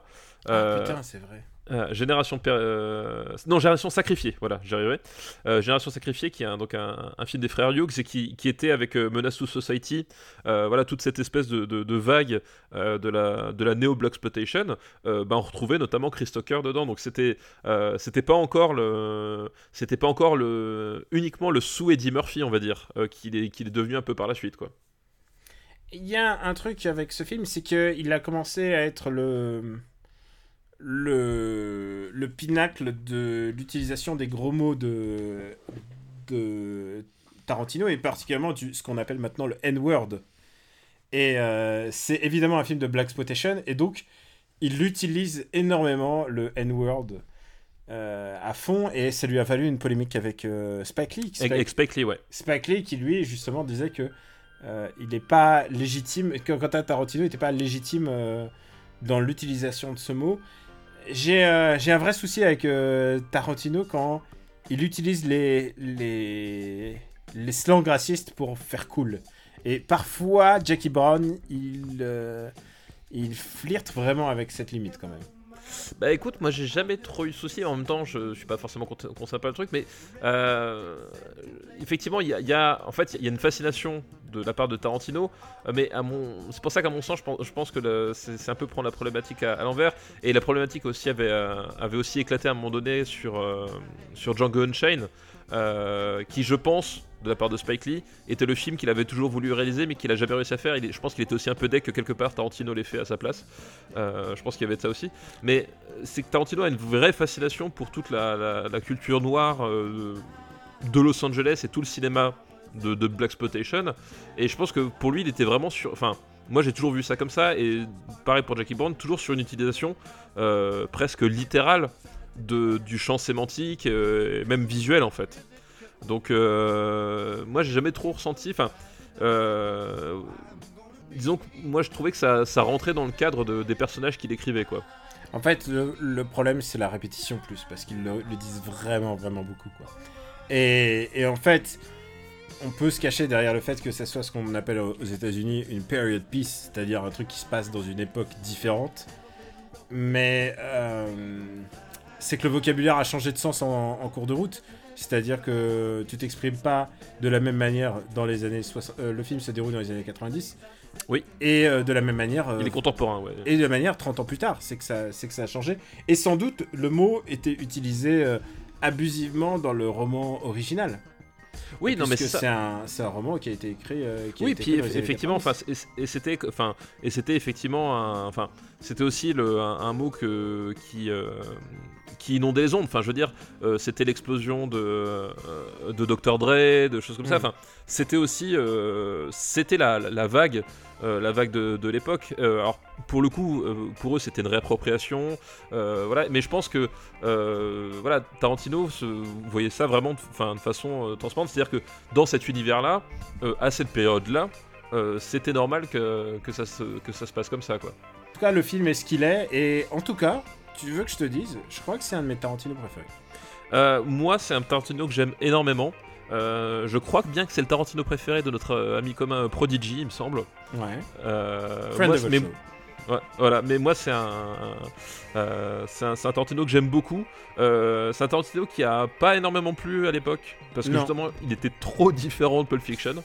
Euh, mais que je trouve que bah, ce qu'il ce ce a fait c'est c'est assez fort parce que le personnage de Jackie Brown c'est un super personnage euh, féminin de base mais même un super personnage tout court euh, voilà qui, qui, en, qui en fait là euh, qui, parce que le pitch c'est ça c'est que c'est Nana qui que tout le monde trimballe à droite à gauche, qui, qui est instrumentalisé par tout le monde, euh, sauf par euh, le personnage de, de Robert Forster. C'est le, de, de Robert Forster. ouais, c'est le seul qui, la manipule pas. Sinon, euh, le personnage de flic joué par Michael Keaton la manipule, Ordel la manipule. Voilà, c'est Nana que, qui, qui, voilà, qui, qui, qui est un peu une moins que rien. Elle travaille sur une compagnie de seconde zone. Elle est obligée de faire la, de faire le- la mule pour arrondir ses fins de mois. Et qui en fait va tous le, leur mettre bien profond par parce qu'en fait elle est beaucoup plus maligne que ce qu'on croit.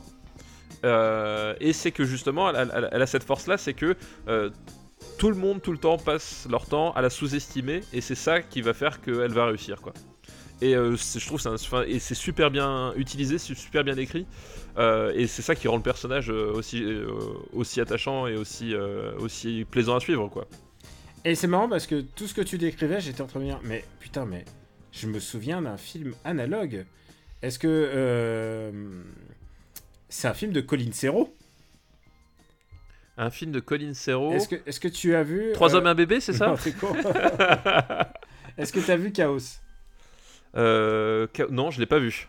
Bah Chaos, c'est un film de Colin Serrault. Et alors, en fait, je suis en train de me rendre compte, elle l'a complètement, euh, elle a, com- elle a complètement euh, copié euh, Jackie Brown en fait. Ah, Elle, elle a, elle a fait un, un rip-off de Jackie Brown à sa façon, c'est ça? Bah ouais, et quelques années plus tard, en fait, c'est Rachida Brakni qui, qui est prostituée.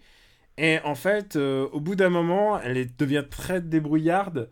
Euh, elle commence à lire le Wall Street Journal et elle commence à boursicoter. Elle commence à gagner de l'argent. Elle se rachète un passeport. Et puis à la fin, elle, euh, elle met fin à tout le réseau de prostitution yougoslave qu'il avait vendu. Ah d'accord, bah non, je, je l'ai pas vu. Mais effectivement, quand tu le dis comme ça, il y, a- il y a sans doute une inspiration euh, Jackie Brown, ouais. Et surtout un autre truc, c'est que c'est un film que je, je déteste du du profond de mon âme. Comme beaucoup de films de, de Colin Serrault. De Colin ouais. Je, crois- je crois que t'as un problème avec Colin Serrault. Ouais, et euh, tiens, je serais curieux de ce que tu vois Chaos d'ailleurs. Ah bah écoute, je pense qu'un jour, je serai forcé de le voir, de toute façon. Ah oui, oui, non, mais maintenant, les gens, les gens Pour envoyer savent. des listes. Maintenant, les gens savent. Alors, où est-ce qu'on va le classer? Euh, où est-ce qu'on va classer Jackie Brown? Alors pour moi, Jackie Brown. euh, euh, pour moi, Jackie Brown, la barrière. Eh ben, pour moi déjà, je mettrais. Ah putain. Je vais y arriver, hein. je, suis en train de. Je le, je le mettrais en dessous de Last Action Hero. Alors, moi, c'est bizarre parce que c'est quand même un film que j'ai souvent dit que je préfère Apple Fiction, mais avec le temps, peut-être que euh, j'ai réévalué, évidemment. euh, le, le temps n'y fait rien à l'affaire. Euh, Parce que t'as Reservoir Dogs qui est 25ème.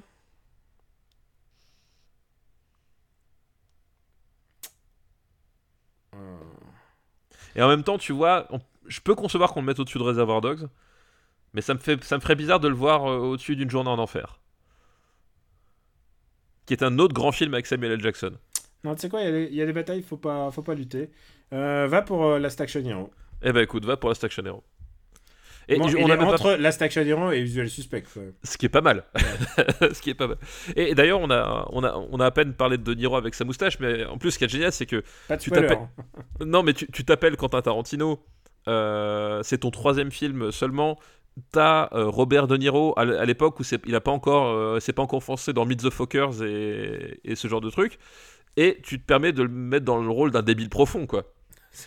C'est-à-dire que le rôle de Robert De Niro, c'est être majoritairement assis sur un canapé, à se gratter les burnes et à, et à pas comprendre ce qui se passe autour de lui, quoi. Et tu sais quoi euh, Moi, je le trouve. Robert De Niro, quand il joue les, les, les rôles d'hommes blessés, je le trouve assez bon en fait. Ah mais bien, ah ben, c'est évidemment, il, est- il Ouais. est génial. Mais je trouve ça génial que, que, que Tarantino arrive à, à- à se dire putain, je vais exploiter cette facette-là de Robert De Niro dans un film de gangster, tu vois. C'est-à-dire qu'à un moment donné, tu t'attends à voir un film de gangster avec euh, avec euh, De Niro. On est quoi deux ans après euh, Casino, tu vois et, et il donne ce rôle-là, c'est c'est c'est- c'est génial et ça fonctionne super bien, quoi. Bon, alors il est classé. Jackie Brown est 30ème. Et maintenant, on va passer à une autre moustache iconique. C'est une moustache qu'on a déjà vue dans un James Bond. C'est la moustache de Robert Carlyle dans Trainspotting. Ouf. Je t'avais dit, on fait des gros, des gros Ah, on, films, on fait du gros. Trainspotting, ça doit être un des films que j'ai le plus vu au cinéma de, de toute ma vie. Au cinéma, tu veux dire, tu t'es déplacé au cinéma pour aller voir Au cinéma, dans, dans les salles, euh, voilà. Euh, euh, Ah, tu devais avoir euh, 15 ans Euh, bah, Trainspotting, c'est quoi? C'est 96, 96, non ouais. 96. Euh, J'avais 14 ans. Ah, putain Ah, c'est tout, tout est écrit. Voilà, j'a- j'a- j'avais 14 ans. Euh, et oui, oui, oui, gros, gros, gros choc. Euh, je pense que on, parle parfois de films générationnels. Je pense que Trainspotting est un film générationnel euh, dans, dans, son, dans sa façon de, dans sa narration, dans son exploitation de la musique, dans euh, dans ce qu'il dit aussi de, cette époque euh, un, peu, étrange que, sont les années 90, euh, puisque c'est un, film donc, sur la drogue, sur l'addiction, euh, où on suit euh, la bande à Mark Renton, Mark Renton qui est joué euh, par le, le tout jeune Ewan McGregor. Ewan McGregor. C'est fou tu te souviens du nom de, de Ah bah. mais genre, c'est Ewan McGregor, tu, tu l'as tellement identifié que pour toi, c'est lui. Bah oui, pour, pour moi, c'est- Renton, Renton Red- Mark Renton, Spud, Sick Boy, euh, Francis Begbie, donc, euh, qui est joué par Robert Carlyle. Euh, voilà, je- la, la bande, je la, je la connais. C'est un, c'est pour moi un, un film. c'est un de mes films cultes Ah, ever. il y avait Johnny Lee Miller à l'époque. Ouais, Johnny Miller qui jouait donc le rôle de Sick Boy. Ouais. Johnny Lee Miller qui est qu'on a vu dans les années 90 dans un grand film qui s'appelle Hackers. Je sais pas si beaucoup de gens nous l'ont donné, mais son film Ouais. c'est- si vous connaissez pas Hackers, c'est un grand, grand film sur l'internet de 1995 et des virus sur des disquettes. Et, euh, et le principe de Trainspotting, c'est que en fait, on, suit les, les aventures de, voilà, de cette bande de, de losers, mais vraiment, enfin, c'est pas des c'est pas des petits losers, c'est vraiment des losers de compétition euh, qui sont camés et qui en fait euh, ont rien d'autre à faire de leur vie que, que se défoncer. Et, et voilà en gros le, le pitch. Ah, ils sont. Euh. C'est des, c'est des tox. c'est des, c'est des junkies à Édimbourg. Euh, voilà, Édimbourg, c'est euh, c'est c'est bourgade d'Angleterre qui, qui pue quand même le. le- La euh, drogue, la- la- la l'alcool drogue, et les MST, quoi. les- voilà, c'est- la bourgade typique euh, post euh, ère euh, Margaret Thatcher euh, où en fait il y a, y a plus rien. Euh, Il n'y a, plus d'usine, il n'y a plus d'avenir, il n'y a plus, plus rien. Euh, Il y a juste à, à attendre et à se laisser crever à petit feu. quoi. L'idée, c'est un peu ça. Oui, et si tu si tu si t'es pas mort à cause de la drogue, c'est sans doute parce que t'auras chopé une maladie à cause des seringues. Voilà, donc, euh, ou que tu, t'auras- tu seras fait abattre par quelqu'un. Enfin voilà, c'est. C'est un une, triste image quand même de cette ville. Non, mais s'il faut, c'est une très belle ville, mais c'était ça que symbolisait Édimbourg quand même euh, dans, dans Mm. ces années-là, et c'est ça que retranscrit le film. Euh, voilà, et, et c'est un film, je, je pense que je me rappelle vraiment de chaque minute de ce film. ah ouais. C'est moi, vraiment. Je l'ai vu qu'une, fois, je crois. je l'ai revu chaque minute et euh, y a, enfin, le, film commence en plus, enfin, c'est- un film taillé pour moi, c'est-à-dire que le film commence, il y a Mark Renton qui court, euh, on, on a un plan, on a un travelling en fait sur les pieds de Mark Renton qui sont en train de courir et il y a des, tu vois des, objets qui tombent, en fait, tu comprends qu'il est, sorti d'un magasin dans lequel il a, il a fait du vol à l'étalage et est poursuivi par les flics. Euh, ça commence et c'est Lost for Life de, de Iggy Pop, Euh, chanson incroyable. Euh, chanson vraiment incroyable. et il commence- Voilà. Voilà. Et euh, et et- et il y a ce fameux monologue euh, sur euh, Choose the Life, Choose the Future, euh, Choose the fucking big television, etc., etc., etc. Qui est, en fait, il exprime à peu près la même chose que Requiem for a Dream, mais en mieux. Il exprime les choses. Et en fait, et c'est et c'est le point entre Requiem for a Dream euh, et, et Fight Club en fait.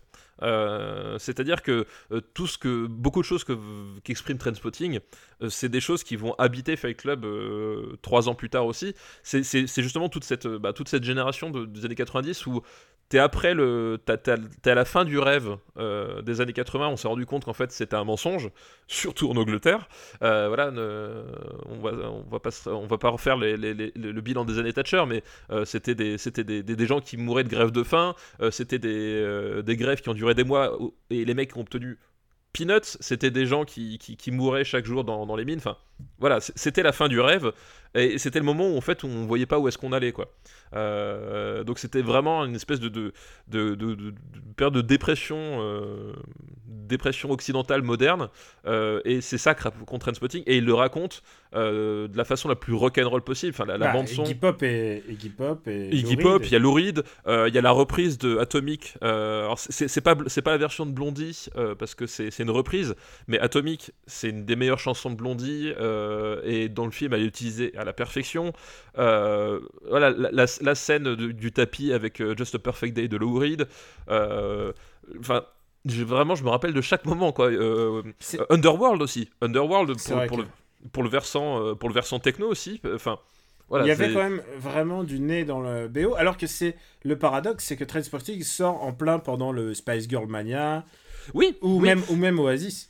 Euh, exactement, non, mais et, et- et- je pense aussi que c'est peut-être ça, euh, c'est peut-être pour ça que ça réussit tellement bien, c'est que justement, euh, Trainspotting, ça parle de gens qui ont qui, qui, qui n'ont qui ont rien à faire. Des boys bands de la des Spice Girls ou des choses comme ça et qui, qui sont justement dans, dans cet univers là qui ça, parlait en fait à à, à, des gens qui n'étaient pas du tout dans, dans, cette même optique et qui cherchaient autre chose.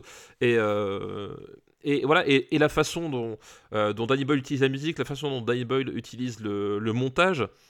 euh, voilà, c'est, enfin, on est, on est sur un, sur une, sur une expérimentation euh, euh, post, post Martin Scorsese en fait. C'est-à-dire que c'est, un, un cinéaste qui va, Et même post, post Tarantino, on peut dire. oui, post, ou, ou en tout cas, effectivement, Tar- Tarantino, disons que il utilise le montage vraiment de façon très particulière en termes narratifs, mais là c'est euh, c'est beaucoup de c'est beaucoup de cuts, c'est beaucoup de beaucoup de ruptures dans le dans l'image. Euh, Il y a des, enfin, il y a vraiment toute une façon de, de, de-. De toute façon, Tarantino. euh, le montage de Tarantino est hérité de Martin Scorsese aussi, de manière générale. hein, ça, c'est, il, il peut, il peut pas mentir là-dessus. Et on est sur un, sur un truc, mais qui est encore différent, qui est encore, voilà, qui, qui, qui, est une espèce de, de- de rouleau compresseur permanent, mais en même temps, les personnages euh, sont, sont, bah, sont des losers magnifiques dans le sens où ils sont, ils sont pitoyables, mais ils sont attachants. Euh, ils sont pitoyables mais attachants. Ils commettent les pires erreurs possibles. Je ne vais pas divulgacher, mais il y a des scènes d'un traumatisme sidérant dans, ce film-là. Tu penses, Je- ok, tu penses à la scène des chiottes? Euh, alors, la scène des shots, pas tant que ça. Je pense à la. À la euh, alors, je vais divulgacher, donc bouchez-vous les oreilles 30 secondes. Je pense à, à la, à la scène du berceau, en fait. C'était quoi Euh, déjà? Euh, où, en fait, Sick Boy a un enfant et ils sont tellement défoncés qu'ils l'oublient et, que le- et que le gamin en crève, en fait. Et, ah, putain, euh, quel, quel enfer, oui. Et t'as cette scène là et en fait et après t'as t'as tout le, le- le- t'as tout le t'as tout le traumatisme qui ressurgit avec le, gamin qui marche au plafond qui, qui tourne la tête à 180 enfin genre c'est un de mes plus gros traumatismes de, de, de cinéma cette séquence là et ce film là d'une manière générale quoi C'est vrai que c'est assez traumatisant. Moi, je... Oui, c'est vrai que les chiottes, c'est une scène iconique. Mais, euh, mais le- j'avais complètement oublié qu'ils perdaient le gamin. ah ouais c'est euh, voilà puis et, et, et- et là dedans t'as euh, le personnage de donc de Begbie joué par euh, Robert Robert Carlyle Carlyle, ouais. qui en fait est, est- la masculinité toxique incarnée c'est-à-dire que c'est un type C'est un il- criminel. c'est un criminel, il est plus vieux que tous les autres, il traîne avec eux parce que c'est des losers qui lui accordent, qui lui accordent de l'intention, mais tu comprends que c'est les dernières personnes à lui accorder de la- de l'attention parce que en fait, c'est un type qui, qui est tellement imbuvable avec tout le monde euh, qui- qu'il est, tout- qu'il est tout seul.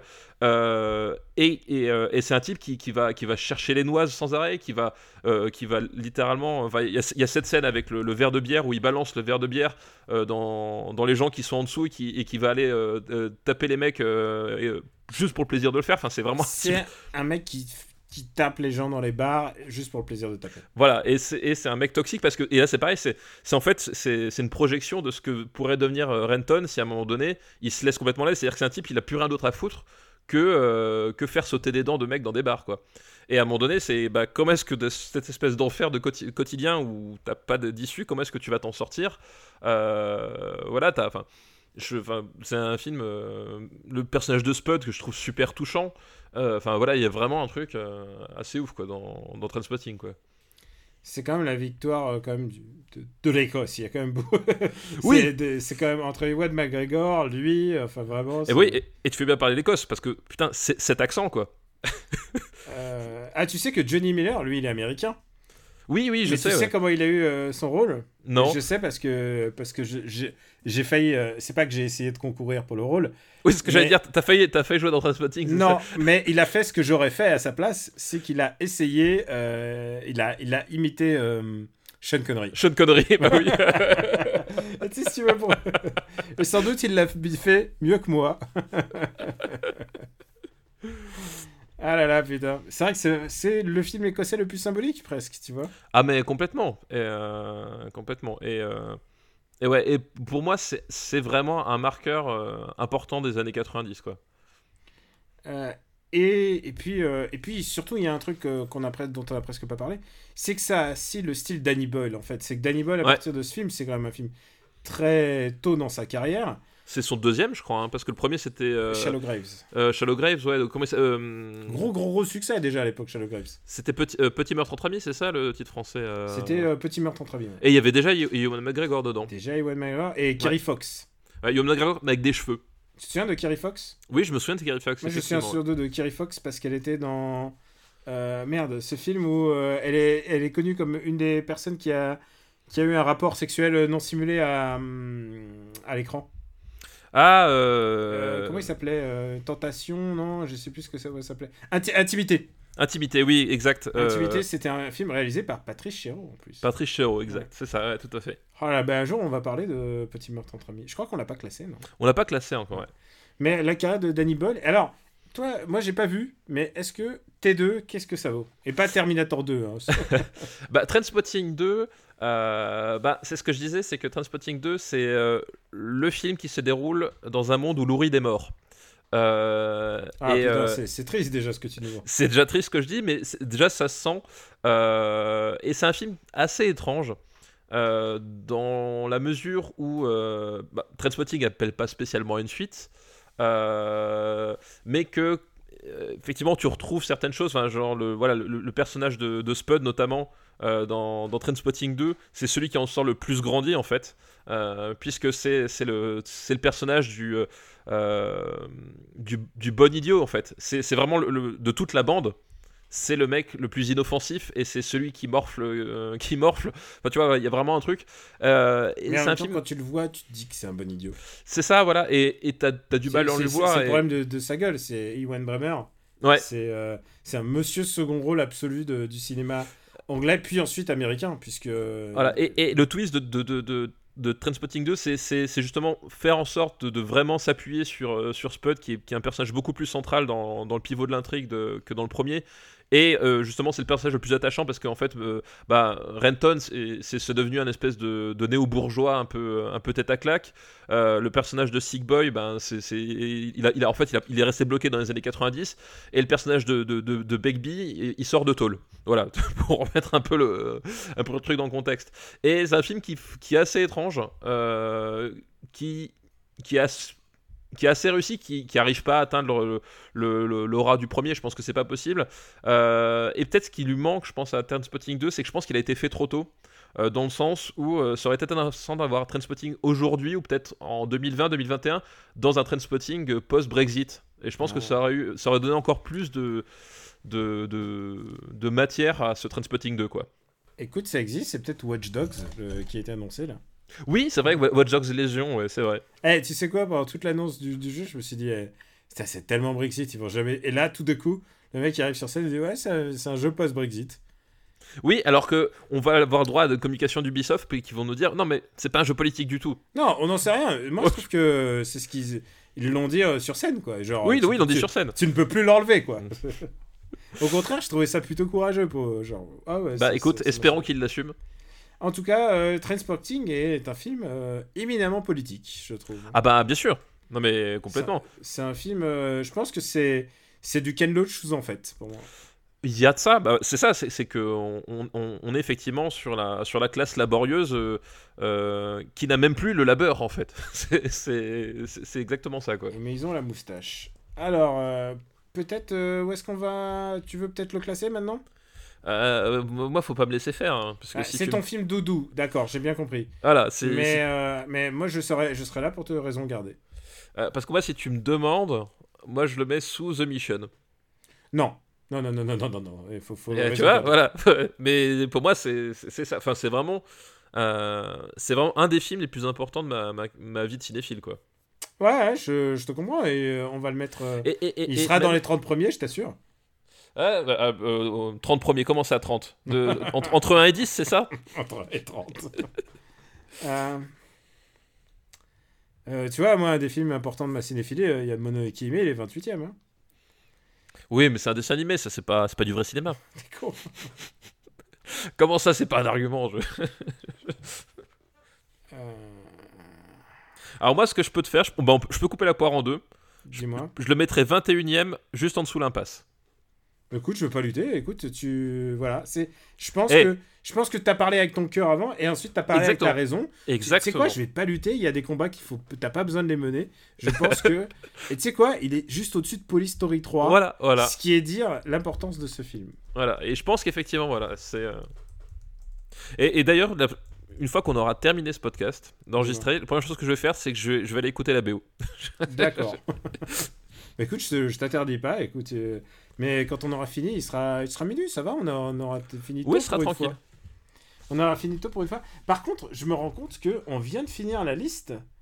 Euh, C'est vrai, déjà La liste euh, qui nous est envoyée par Antoine et Rémi. Merci, très bonne liste du coup. Merci Antoine et Rémi. Qui sont des patriotes. Tiens, bah, bah, l'occasion de, de- il Ah bah, alors, qu'ils- doublement merci. Doublement merci puisque c'est grâce à eux qu'on peut aller au cinéma ou acheter des DVD. euh, et Exactement. tout ce qui serait apparenté à des loisirs ici euh, sert à, à notre culture qui est, qui est pleine de trous et qu'il faut combler à chaque fois.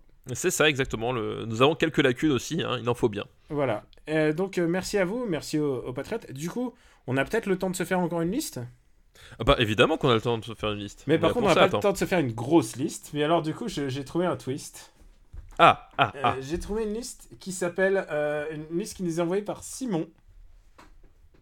Merci Simon pour ta liste.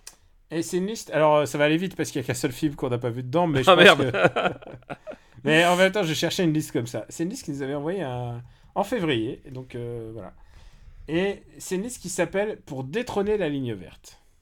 Ah, oh là Et alors, Simon, Simon a, a- a choisi des films et il n'avait pas vu que on avait déjà parlé du jour et de la nuit. Oui, est- c'est vrai. Qui est classé très très bas, Mais pas sous la ligne verte. mais pas sous la ligne verte. Donc désolé. Il a, il a dit Léon, un film que donc on va. ré- Il y a Léon. il nous a dit en plus le meilleur pour la fin, Léon. Donc tu vois, les gens n'aiment pas Léon. Ça, c'est sûr. Non, non, non. Les, les- les gens te connaissent et, et savent comment te brosser dans le sens du poil. C'est pas pareil. Et alors, est-ce qu'ils vont te brosser dans le sens du poil avec ce film qui s'appelle Highlander 3 Alors, Highlander 3. Alors, euh, déjà, faut dire un truc c'est que tu ne gardes pas Highlander 1 dans ton cœur. c'est- c'est- oui, déjà, c'est que moi, effectivement, je fais partie des gens qui, qui pensent que Highlander, tu. C'est un film largement, largement surcoté. Euh, Et alors, du coup, attends, le 3, parce que le 2, c'est celui qui se passe dans le futur. Le 2, c'est celui avec les nuages dans le futur, là. C'est celui avec les nuages dans le futur, c'est celui qui était complètement remonté, remodifié et tout. Euh, et du coup, le 3, c'est celui. Putain, c'est quoi le pitch du 3 Euh, C'est. Euh, euh, c'est. euh, on, on revient, on revient, je crois, à l'époque contemporaine, dans mon souvenir. c'est celui avec les Japonais. Ah oui, c'est ça, exact, oui, oui. Et oui, oui, avec, C'est celui avec Mario Van Peebles. avec Mario Van Peebles, c'est celui-là, oui. Je, maintenant, je m'en rappelle. C'est ça, tu. tu- Je- tu- maintenant, je resitue. Il y a vraiment un japonais qui joue le japonais. Ah, déjà un bon point. Ouais. Euh, je, suis Donc- en, je suis en train de regarder, c'est là, c'est cauchemardesque parce que je me souviens, moi, euh, je sais que c'était bien Mario Van Peebles, Donc, qui déjà, n'est jamais à l'abri de faire des daubes. déjà c'est ce que j'allais dire, en, en termes de placer le film dans un contexte euh, à la fois historique, euh, cinématographique et euh, esthétique, même j'ai envie de dire, dire c'est un film avec Mario Van Peebles, ça permet déjà de situer un peu le truc, quoi. Et Louis Bertignac. Tu te fous de ma gueule. Non, il y a Louis Bertignac dedans, dans le rôle, je viens de voir, dans le rôle de Pierre Boucher. C'est Louis Bertignac What? C'est Louis Bertignac, tu sais, euh, pardon, j'ai envie de dire l'ex de euh, Carla Bruni. Alors, moi, je serais plus, sympa, je serais plus sympa avec Louis, Louis Bertignac parce que déjà, c'est c'est l'ex et conduit de Carla Bruni, donc c'est pas tout à fait la même chose. C'est le mec qui lui a écrit des chansons, puis elle a dit non finalement. Ah non, Euh, attends, tu sais que, tu sais que, tu sais que leur, oh putain. Side note, eh, eh, eh, excusez-moi, leur vie est publique. euh, C'était la- l'ancienne femme du président. Euh, oui, c'est euh, vrai. Elle, c'était, euh, elle est rentrée comme groupie. Elle était encore mineure quand elle a rencontré Louis Bertignac. Ah, peut-être, ouais. Et elle a fait la groupie et c'est comme ça qu'ils ont eu une relation. Mais moi, j'ai envie de dire, Louis Bertignac, c'est c'est le guitariste de téléphone. Ah ouais, ouais, c'est pas ce que je sauvegarde de, de lui, mais d'accord. Alors, tu, non, mais sincèrement, tu sauvegardes quoi? Parce que si téléphone, il y avait quand même des trucs. tu, sais euh, que, tu sais que j'ai un, j'ai un grand souci, je déteste téléphone. Alors, je peux comprendre, que- mais je trouve qu'il y a quand même des trucs à sauver. Enfin, c'est pas euh, non plus la... le plus grand groupe du monde, mais je trouve qu'il y a quand même des trucs à sauver dans, dans ce qu'a fait téléphone, quoi. Ah, je suis, je suis pute, mais euh, dès qu'il y a l'autre. Plus là, que dans PNL, par exemple, tu vois. Euh, Ok, mais ce que je veux dire, c'est dès qu'il y a Jean-Louis Aubert, en fait, je trouve. Moi, j'aime bien les chansons bien chantées, et dès qu'il y a Jean-Louis Aubert, c'est pas possible, en fait. Ah, mais Jean-Louis Aubert en... en, en solo, c'est une catastrophe, quoi. Mais, en so- mais même euh, quand il chante avec. euh, euh, sur la route, nanana, enfin. Avec Oui, mais ça, c'est quand il est en solo, ça, déjà. Non, il est avec Raphaël, là, où je sais plus. Oui, non, mais... Oui, d'accord, mais non, mais... Ok, ok. Même quand il chante avec d'autres gens, je trouve ça. je- On- Ah, j'aime pas, j'aime pas du tout ce qu'il. on, on- commençait sur la chanson et t'arrives avec Raphaël, alors forcément, on va pas, on va pas y arriver. Qui est l'ex de Carla. Non, je déconne. non, c'est pas le même. C'est pas le même Raphaël. donc, euh, on a été à donc, euh, Mario à, Van cause, Peebles. à cause de toi, à cause de toi, maintenant je suis sur ma route, ta ta dans la tête, salopard. Ah, tu sais quoi, je je vais, je vais essayer de te trouver une version vous vous êtes là. Mario Van Peebles, un film, un, un acteur, mais aussi un réalisateur très important. Je crois que c'est la première fois qu'on en parle, euh, puisque c'est le fils d'abord, euh, c'est le fils de Melvin Van Peebles, qui est un grand euh, réalisateur de la Black Expo. Euh, et je sais pas si tu si es un bon client de la Black Expo, mais en tout cas. il- Oui, bah je, euh, j'en ai vu quelques-uns, mais je pense que je, je, je suis l'un d'avoir tout vu, mais j'ai, Ouais, c'est ça le truc, c'est qu'ils J'ai vu les principaux en fait. Ils étaient très productifs. Ah bah il y en avait une chier, bah c'était comme les Western Spaghetti quoi en Ouais. fait. Et Mario Van Peebles était est, est, euh, assez connu parce qu'il a fait New Jack City, New Jack City, ouais. qui était. Qui est un film que je n'aime pas du tout. Alors, j'ai vraiment du problème avec New Jack City. Et j'ai des problèmes aussi avec euh, un autre film. euh, euh, comment il s'appelait? Boys in the Hood. Avec, euh, in the Hood. Je suis pas très, je suis pas client de Boys in the Hood. Alors, moi, j'aime bien Bones in the Hood, mais New Jack City, ouais, c'est. Et c'est des Mais on films en qui sont sortis en plus la même année, en plus c'est dès début Ouais. des années 90. On, on en reparlera, mais Ça- ouais, Ça va donner des idées de liste, ça, je te le dis. Ah ouais, en plus, c'est les années 90, quoi. C'est. Entre ça et le Hunchback de Notre-Dame, là, ça y est, c'est parti. hein. ouais, on sait déjà ce qu'on aura au prochain épisode. Eh, J'ai déjà fait une grosse sélection quand même, mais, euh, mais allez-y, balancez. Et donc, euh, ouais, euh, j'allais dire, euh, donc euh, Mario Van Peebles, donc acteur et réalisateur, mais euh, ultra populaire en fait. Il a une espèce de niche de fans assez, euh, assez puissante en fait. Quand, tu, quand il l'est annoncé dans Highlander 3, euh, tu sens que c'est pas n'importe quoi quoi. Ouais, ouais, c'est assez étrange parce que euh, j'essaie avec euh, toute la bonne foi du monde de me rappeler d'un truc euh, correct avec Mario Van Peebles. Alors, pas Carlitos Way 2. Pas Carlitos Way 2, pas Les Dents de la Mer 4. Il était dans les Dents de la Mer. Ah, il est dans, il est dans les Dents de la Mer 4, ouais. C'est les Dents de la Mer 4, c'est le. C'est c'est, euh, Revenge. Euh, The Revenge, exactement. Oh là là, C'est celui, euh, c'est celui avec Michael Caine. Oh là là. C'est des trucs qu'on n'a pas envie de se souvenir en fait. Les Dents de la Mer, The Revenge, quoi. Imaginez le truc. J'espère qu'on en parlera un jour. C'est un très grand film, Dents de la Mer 4. c'est un très très grand film. Mais ça a fait beaucoup de tort au premier en fait. Si, en fait, je sais, c'est euh, peut-être le, le, le film de, de, de Van Peebles qui a, qui a pu marquer les gens. C'est le maître de guerre, en fait. C'est lui qui joue le petit con qui, tient tête à Clint Eastwood dans le maître guerre. Ah, c'est vrai. Ah putain, c'est euh, il y a longtemps quoi. Bah, c'était, ouais, c'est fin des années 80. quoi, Moi, je mais, me euh, souviens surtout de Mario Peebles parce que c'était euh, Sonny Spoon. Oui, Tu te souviens la série Sonny Spoon? Alors, Sonny vous, vous Spoon, ouais. pas Sonny Spoon? Ouais, ouais, Mais c'était pas n'importe quoi, c'était une série de Stephen J. Cannell. Donc Stephen J. Cannell que vous connaissez parce qu'il a fait quand même énormément de productions euh, télé. C'est lui qui a fait 21 Jump Street, c'est lui qui a fait euh, l'agence Touriste. Euh, euh, vraiment, c'est vraiment le, le gros, le gros producteur de séries américaines euh, de cette époque-là. C'est vrai que c'était. Avec un générique de Mike Post, hein, d'ailleurs, Ouais. Sonny Spoon, comme tous les génériques de l'é- de l'époque. Et le truc qui est cool avec Sonny Spoon, bah, d'abord, c'est un truc. Alors, c'est une série, ça a duré, euh, ça a duré pas longtemps, hein, ça a duré. euh, Il y a deux saisons, je crois, hein, un truc comme ça. Ouais, mais deux saisons, genre, c'est euh, 20 épisodes tout cassé. Et le truc, c'est que euh, bah, c'est la première série euh, diffusée sur un grand network américain avec un protagoniste noir. Ouais, ouais, bah oui, oui. Genre, ça s'était pas vu avant.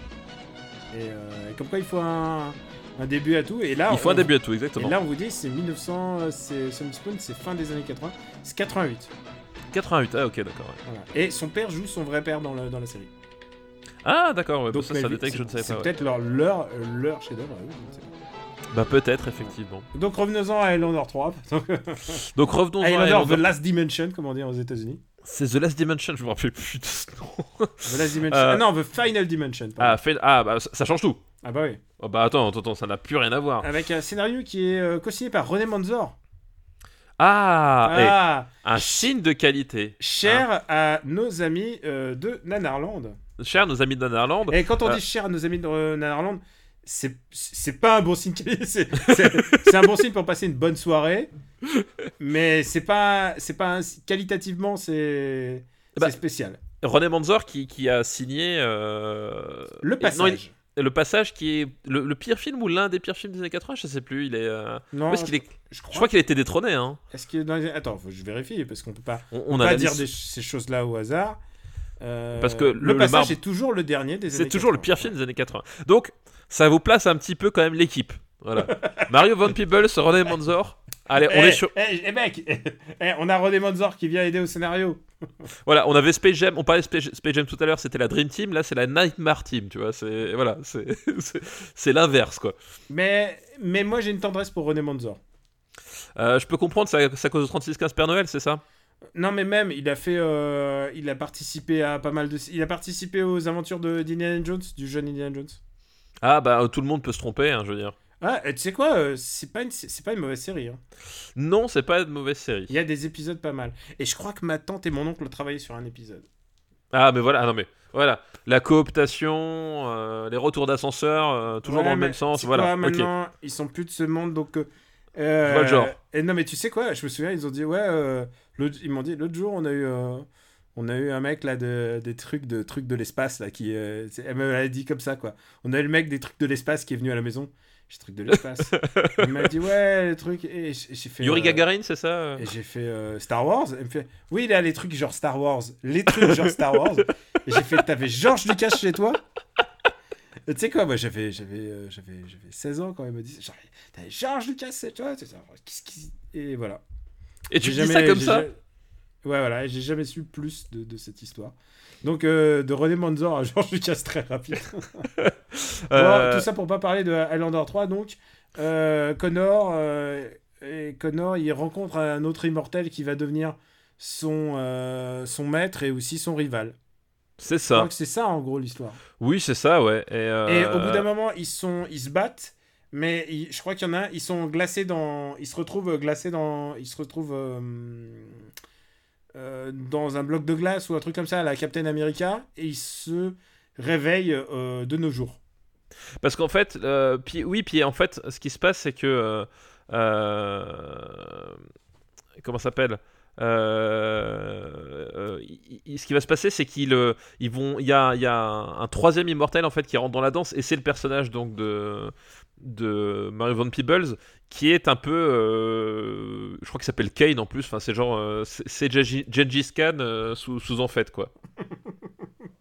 C'est vrai. Et, et effectivement, et on va voir, des, et effectivement, c'est le, le- je pense que le personnage de Bertignac, c'est que t'as des, t'as des allers-retours avec le, le passé qui se passe en France, euh, avec un, un espèce de, de, de sous Barry Lyndon, là, à un moment donné. euh, y ouais, il- les, les- liaisons vachement dangereuses, bah voilà, on y est. Moi, je me souviens de euh, un truc, c'était que euh, et ça, on peut pas le nier à Christophe Lambert. On n'a même pas mené dopé Christophe Lambert, donc c'est le grand film. Euh, Il y a un truc qu'on peut pas enlever à Christophe Lambert, c'est que c'est un soldat. Il a fait, il a fait la promo de ce film de manière, de manière genre audacieuse. Je me souviens de lui, il était passé genre à nulle part ailleurs, nulle part ailleurs, donc qui était le le truc de Canal Plus. euh, L'émission de Philippe Gildas et d'Antoine Decaune. voilà, l'émission phare pour vendre, pour vendre tes produits. Et, euh, et il est Mais passé... c'était une excellente émission, enfin, je dis, Ouais, pas ouais, du- non, c'était super. je dis rarement du bien de la télévision, mais euh, C'était, bah, c'est là où sont nés les nuls, les, voilà. les guignols de l'info. C'est bizarre Et- de parler des guignols de l'info au passé, mon gars. Ouais, et ouais. C'est, c'est là où il y avait les nuls, les gueules d'info, et c'était une émission qui, euh, tous les soirs, passait du, des, des concerts live. Ça, c'était un truc, euh, moi, c'était, fou, quoi. C'était l'occasion de voir des vrais concerts live, pas, pas en playback et tout, euh, tous les soirs avec des artistes de, de tous les horizons. Enfin, c'était, c'était mortel, quoi. Et si je parle de Christophe Lambert dans cette émission, c'est que Christophe Lambert, il a fait la promo en disant Ouais, on a vraiment souffert à l'époque de. On s'est pris les critiques de Highlander 2 dans la gueule. Et on a compris. Et on a compris. Et là, euh, et là on a vraiment essayé de faire bien. Et d'ailleurs, c'est à tel point que le film ignore Highlander 2. Oui, il ignore complètement C'est un ouais. retcon, c'est déjà un ouais. Et euh, ce qui explique pourquoi peut-être il n'a pas de chiffres euh, aux États-Unis. Et malheureusement, c'est, on peut le dire que c'est nul à chier. C'est complètement nul à chier. Euh, c'est nul à chier parce que euh, ils, ont, ils, ils- ils sont restés dans cette espèce de, euh, d'esthétique de vidéoclip, mais vraiment au pire sens du terme, c'est-à-dire que vidéoclip à la Cyndi Lauper, quoi. Euh, où les, les méchants sont- ont des fringues en, en- en plastoc avec, avec des pointes. Euh, à un moment donné, on tombe sur la Révolution française euh, qui, qui, auquel tu crois jamais vraiment. C'est la Révolution française Ah oui, c'est Louis XVI. ouais. C'est Louis XVI, hein, ouais, c'est ça, parce qu'il y y, y, euh, y a les scènes de guillotine et tout. C'est un peu les Visiteurs 3 déjà. Il y a un petit côté pré-Visiteur 3. Et, et puis c'est filmé avec le cul. Enfin, je veux dire, c'est, c'est scandaleux de filmer un film comme ça. C'est. euh, c'est. Le pire des années 80 euh, en termes de, en termes d'esthétique avec le, le pire des années 90 en termes de, d'effets spéciaux parce que les mecs ça ils se sont dit euh, euh, voilà on peut faire plus de trucs et tout et et c'est Nawak et quand même le clou du spectacle c'est Christophe Lambert et Mario Von Peebles qui se battent pour savoir quel est celui qui, qui fera la plus mauvaise prestation quoi et franchement il y a des moments c'est dur de déterminer quoi Pourtant, j'ai l'impression qu'ils y ont mis du cœur, c'est ça le pire. Ah mais c'est euh, mais il y a une scène qui est rigolote où euh, je crois que c'est Von Peebles qui se fait qui se fait trancher euh, en, en deux par le torse par par Christophe Lambert donc comme ils sont immortels pour pas se vautrer il s'accroche aux, aux barrières qui sont autour de lui et puis t'as ses jambes qui continuent de courir tout droit c'est genre- voilà c'est des trucs des trucs comme ça mais c'est ouais c'est pff, c'est c'est- c'est vraiment nul quoi. C'est ni fait ni à faire et c'est pas très drôle surtout. Bah, euh, c'est pas très drôle, c'est, c'est, soyons honnêtes, c'est un peu chiant aussi. enfin voilà, Et tu sais quoi, je sais que t'es pas un Highlander fan, mais je, je trouve que Highlander 1 se tient comme un film d'aventure, euh, se, Bah. ti- se tient d'un film d'aventure, mais je pense qu'ils auraient dû se en rester à Highlander 1. Je pense que l'histoire avait rien de plus à te raconter en fait. L'histoire avait rien de plus à, être- à raconter, et Highlander 1 avait deux choses. C'est le score original complet de Queen, donc chose à laquelle tu peux pas... euh, Pas mal. Tu peux pas retirer. Je Euh, pense et que sur ça pourrait faire aussi un bon biopic si. euh, Voilà. je- Et, et, et deux, t'avais quand même l'œil de Russell euh, Mulcahy, euh, qui est un réalisateur très étrange parce qu'il n'a pas eu une carrière fulgurante. C'est lui qui a réalisé le meilleur film Resident Evil, rappelons-le. C'est vrai. euh, Russell Mulcahy, euh, et qui a fait notamment son grand fait d'armes, c'est euh, Razorback, qui est un type qui, qui a vraiment un œil pour, euh, pour faire des plans. Euh, Enfin voilà, c'est un, un type qui, je pense qu'il aurait dû être photographe plus que metteur en scène, parce qu'en fait, il sait pas raconter des histoires, et c'est aussi le cas dans Razorback. Hein. Euh, il sait pas bien raconter d'histoires, il sait pas bien construire des personnages. Enfin, la narration, mais par contre, euh, c'est un type qui a, qui a un vrai œil, et malgré tout, cette patine là permettait à Highlander de surnager un petit peu quoi. Là c'est là c'est un téléfilm. Enfin je veux dire, je pense qu'il y a des épisodes de la série Highlander qui sont mieux filmés qu'Highlander 3 quoi. Ouais, c'est. Euh, Et après, c'est le pire, c'est que ça a continué quoi. Ah bah oui parce que euh, il y a eu Highlander le retour, donc ça c'est. euh, Il y a eu le Generations, là, l'équivalent de Star Trek Generations avec Highlander. Mais surtout il y a eu Highlander Endgame. C'est vrai qu'il s'appelait Endgame déjà? Eh oui, il s'appelait Endgame avec, euh, avec Adrian Paul, donc, qui, qui fait euh, Duncan McLeod, donc le personnage importé de la série, qu'au moment où la, où la série est devenue plus populaire que, le, que la licence de film. bah, Surtout qu'en fait, euh, c'est à partir de ce film-là, ils avaient plus rien à. Enfin, c'était fini quoi. Mais Ah oui, dans, non, Endgame, dans Endgame, il y a Adrian Paul et. et, Et. Christophe Lamb, ouais, il y a les deux, ouais. Ils sont tous les deux, ouais, c'est celui-là. Ils sont tous les deux, exactement. Malheureusement, c'est un film des années 2000, il faudra attendre un petit bout de temps avant qu'on en parle. Voilà, on n'en parlera pas Surtout tout de suite, j'ai mais, aucun souvenir de ce film. euh, mais ouais, Highlander 3, c'est. Enfin, je, je, je, je pense que son, son réalisateur, il a, je pense que ça va être son plus haut fait d'armes, quoi.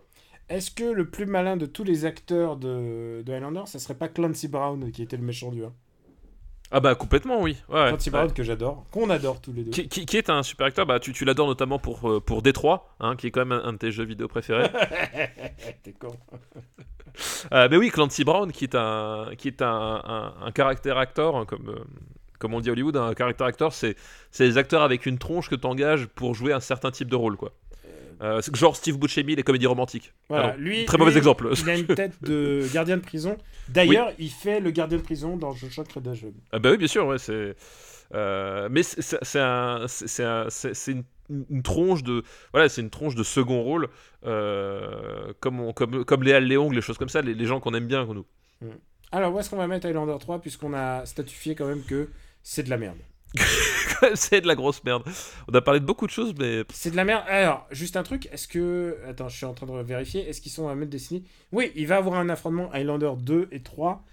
Il va falloir un jour décider lequel est le pire, mais où est-ce qu'on va mettre Highlander 3 euh, Alors, un Tu film, vois un film d'action comparable, est-ce que c'est moins bien que Power Rangers le film? Euh, ah moi j'étais parti sur Double Dragon, tu vois déjà. Donc j'étais euh, j'étais vachement plus haut, mais euh, je pense que je préfère Highlander 3, je suis pas sûr. À quoi à Power Rangers le film? Ouais. bah, En tout cas, en tout cas, ça, ça me Highlander 3 ne m'horripile pas autant qu'un Wild Wild West par exemple. Ouais, je crois que Wild West, c'est ma barrière euh, euh, Après, je pense qu'il y a plus de choses à sauver dans Postman que dans Highlander 3. Ok, donc entre Postman et Power Rangers le film. Voilà, tu vois, ça me semble euh, pas mal. Bah, ils vont être contents. C'est une place euh, honorable. Highlander 3. Bah bravo Highlander 3 et pour toute sa carrière. pour, le- pour ta contribution au, au cinématographe. Donc on va remercier Simon pour sa liste brève mais qui, Mais a, intense. essayé, qui a essayé de battre euh, la ligne verte mais sans réussir. Sans réussir. Mais c'est bien, euh, il, faut, il faut à un moment donné se lancer des défis, croire en ses chances. Voilà, c'est ça Ouais, non important. mais genre Faut croire en son étoile, comme disait le, le, le groupe de le Boys Band.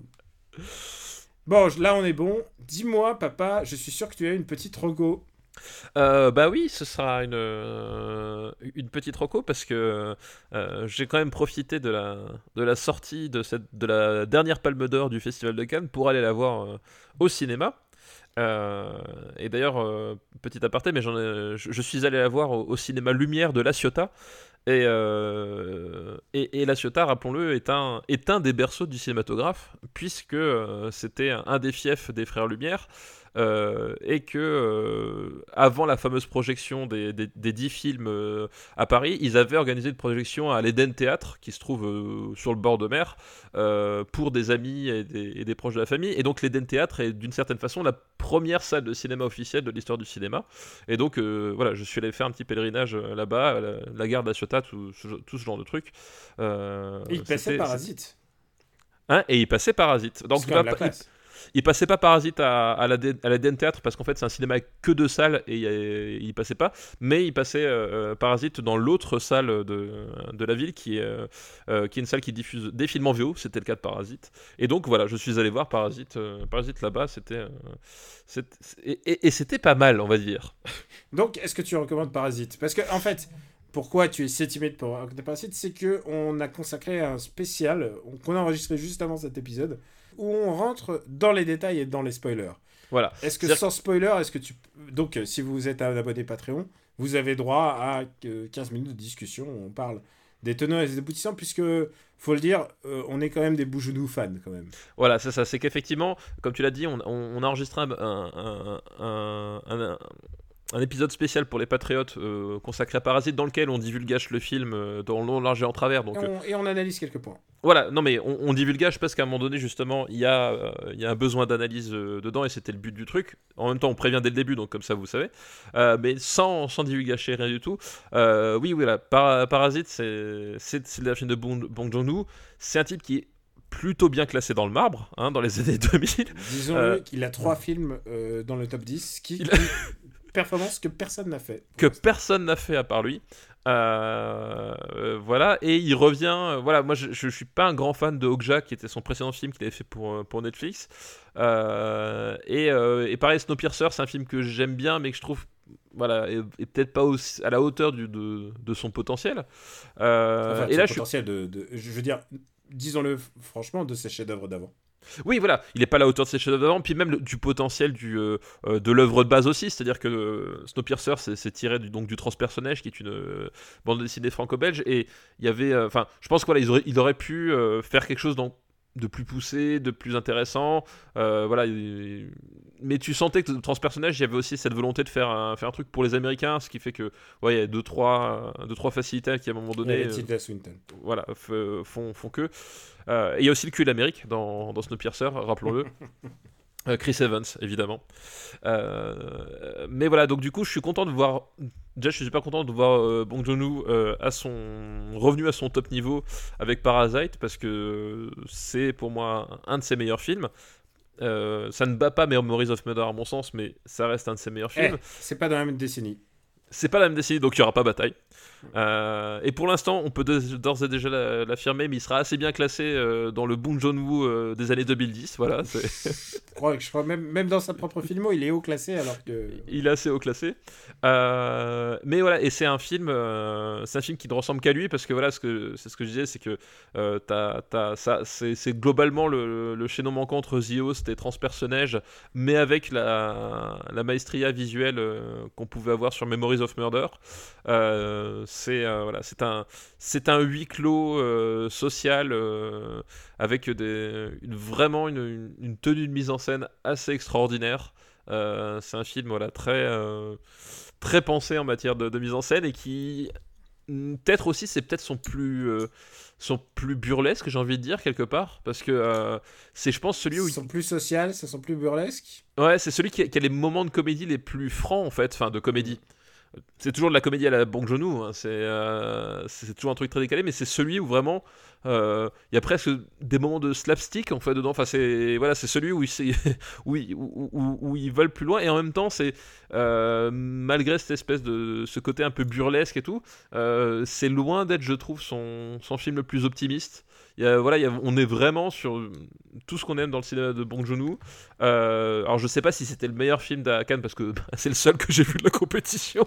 Euh, Donc, bah, euh, écoute, c'était ma palme. voilà, donc c'était ta palme à toi, mais en tout cas de, de ce que j'ai vu, c'est c'est pas une palme volée. euh, Enfin voilà, c'est c'est- c'est- même si peut-être il y a un film qui va peut-être plus me plaire, j'en sais rien, mais en tout cas c'est c'est pas un scandale, c'est vraiment un film qui, mé- qui mérite.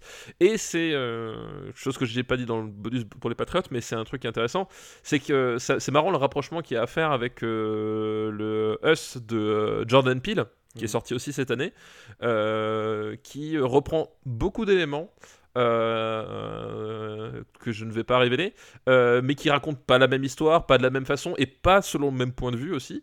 Mais c'est marrant que euh, finalement ces, ces deux réalisateurs de, de- dans des genres et dans des pays complètement différents se retrouvent à raconter un peu ce même type d'histoire ce- ce- avec différents prismes, mais parce que finalement il y a une certaine conjecture Dans qui- du cinéma de genre en plus. Ouais, du du cinéma de genre qui, qui pousse à raconter ce type d'histoire et je trouve ça intéressant de d'avoir euh, de, de- voilà ce, ce- ce genre de, de- choses que euh, ce que raconte Bong Joon-ho à, à Séoul euh, touche aussi finalement euh, Jordan Peele à Los Angeles quoi. Alors, euh, bah écoute, euh, j'engage les gens euh, qui, veulent, euh, qui veulent débattre un petit peu plus euh, sur, euh, sur ce film dans lequel c'est pas encore fini, on en reparlera. Je pense que c'est un film qui va mûrir euh, chez chacun de nous. Et puis encore, euh, Bojono, il va encore réaliser plein, c'est ça qui est bien. Donc, euh, donc je vous invite, à- si vous êtes patriote, à écouter euh, le bonus spoiler. euh, comment tu dis Divulgache. Voilà, Divulgachi. Voilà, Divulgachi. Euh, pour ma part, je vais recommander une série. Euh, je suis arrivé au bout des trois saisons euh, qui sont disponibles et il y en a une quatrième qui est prévue. C'est une série qui s'appelle The Good Place. Je sais pas si tu en as entendu parler. J'en ai entendu parler, je l'ai je, je- je l'ai mis dans mes dans mes favoris pour me mettre de côté mais j'ai toujours pas eu pris le temps de regarder. C'est, euh, tu peux le regarder en. C'est une bonne série de couple, j'ai envie de te dire. C'est une, D'accord. C'est une série qui est écrite par Michael Schur et c'est une euh, comédie sur la vie euh, post-mortem et sur la crise existentielle de d'après la mort. Oui, Et parce que le, le pitch c'est qu'en fait c'est- un personnage qui se retrouve au paradis alors qu'elle pensait pas y être, c'est ça? Voilà, c'est une, fille qui se retrouve au paradis et euh, visiblement euh, elle se dit il y a un truc qui, qui cloche. euh, moi j'étais, je suis pas une bonne personne et en fait elle a été mise là par accident. Voilà, c'est ce que tu apprends Ouais, dans le ça, premier pitch, ouais. épisode. Ce qui est intéressant, c'est que on l'a mise avec, en couple avec un mec qui est professeur de philosophie et donc et donc qui va lui apprendre, euh, qui va au fur et à mesure va lui apprendre ce que c'est que Nietzsche, Kant et tout ça, alors que elle c'est juste euh, c'est juste une, une, horrible meuf de, de l'Arizona, enfin vraiment euh, une, meuf, une meuf vraiment pas très très bien.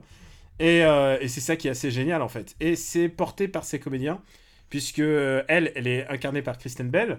Voilà. Euh, le, le mec est incarné par euh, William Jackson Harper, qui va sans doute avoir monté en force, Qui, qui est un qui est un excellent acteur.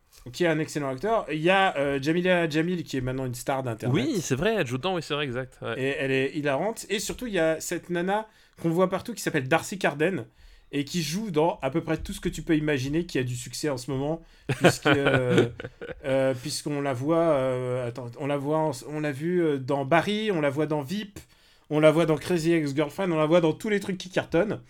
Elle gravite de toutes, dans toutes ces comédies. C'est vraiment une, une vraie grande nana de, de comédie géniale.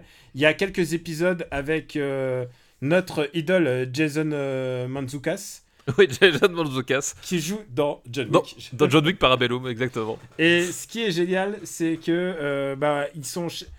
Elle est euh, le, le gentil dieu qui, qui a créé ce, qui, qui est responsable de ce paradis. C'est euh, Michael qui est joué par Ted Danson.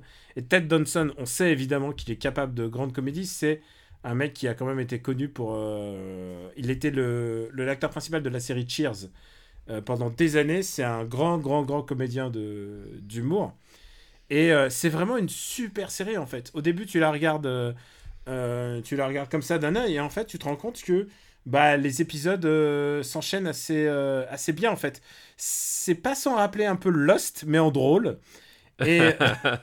non, non, mais vraiment, il y a Ouais, beaucoup tu d'éléments existentiels, sauf que Lost, clairement, ils savaient pas où ils allaient. Et là, euh, t'as l'impression qu'il y a une maîtrise totale de... des personnages, des dialogues, et tous les acteurs, ils sont, ils sont au top. C'est vraiment un vrai plaisir à regarder. Et c'est une série à twist, donc je vous recommande pas de vous spoiler. euh, puisque euh, très tôt dans la première série, euh, bah, y a, ça twist un peu. Et puis en fait, euh, chaque, chaque saison a des twists, des twists, des twists. Donc c'est vraiment une série que tu manges vraiment comme un céréal. Et ça s'arrête bientôt puisque la quatrième saison sera la dernière. Elle est annoncée comme étant la dernière. Ah, donc, donc on sait que l'éternité prend fin en fait. Ou du moins cette vision de la maternité. ou peut-être qu'on va laisser ces personnages. On va peut-être laisser ces personnages en paix. Et euh, elle est diffusée en ce moment sur Netflix. Donc vous- faites-vous plaisir. Euh, voilà, c'est mon Quality Seal. Vraiment, elle est vraiment très drôle. C'est des acteurs comme on n'a pas l'habitude d'en voir. Je veux dire. euh, Jamila Jamil, c'est vraiment une personne qu'on devrait voir plus souvent en fait. Oui, oui, c'est effectivement vrai, ouais. Tu vois, genre William Jason euh, Jackson Harper, euh, c'est un mec qu'on a envie de voir plus souvent. On a tous, en- il y a un personnage de sidekick comique euh, qui est joué par Manuel Giacinto, Manny Giacinto, et il est, il est trop trop drôle et il joue un, il, est, il est philippin lui-même, mais il joue une espèce de Kaira West Coast débile, absolument, absolument savoureux. Franchement, il est, t'as- t'as t'as qu'une envie, c'est de l'aimer en fait. Et, euh, et c'est très très loin des stéréotypes raciaux que tu peux t'imaginer d'une série. Évidemment, c'est une comédie qui, parle de l'existence. C'est une dystopie existentialiste philosophique. Euh, faut pas en avoir peur, c'est vraiment hilarant, c'est accessible. Et euh, franchement, je, voilà, j'ai vraiment eu un gros coup de cœur pour The Good Place.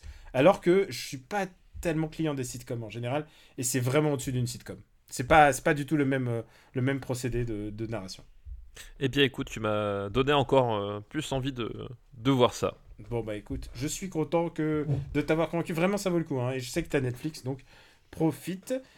Bah écoute, je crois que c'est tout pour notre épisode euh, de comeback des années 90. On a vu quelques gros films quand même. Eh, un beau comeback quand même, hein. il y a eu, euh, il y a eu Under 3, c'est pas rien. Il a quoi. failli y avoir Léon. Il a failli, on était à deux doigts d'avoir Léon. Alors, euh, dis-nous où peut-on te retrouver? Euh, bah écoute, on peut me retrouver donc euh, outre dans, dans Super Ciné Battle, évidemment dans, dans After Eight, dans le Grollcast, dans Parle à mon Luc, puisque Parle à mon Luc a été ressuscité à la faveur de Arthur et, euh, et les Minimoys 2, euh, Wow. qui je pense, je pense, est un film que vous avez beaucoup apprécié parce que vous, vous l'avez découvert pendant l'enregistrement de Parle à mon Luc.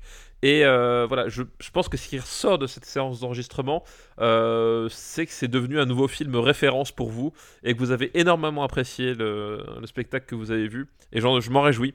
Voilà, je m'en réjouis vraiment d'avoir euh, été là pour assister à ça. Euh, voilà.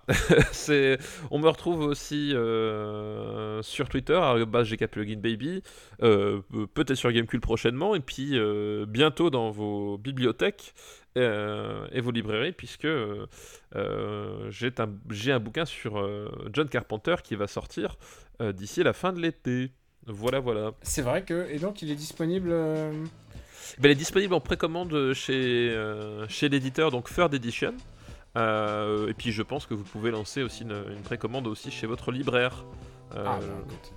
Voilà, je, je répète, euh, hein, mais euh, soit achetez chez, chez l'éditeur directement, soit chez le libraire, mais ne passez pas par la Fnac et Amazon pour les bouquins, s'il vous plaît. Oui, voilà, nous on, on soutient, on soutient quand même les, les- les libraires.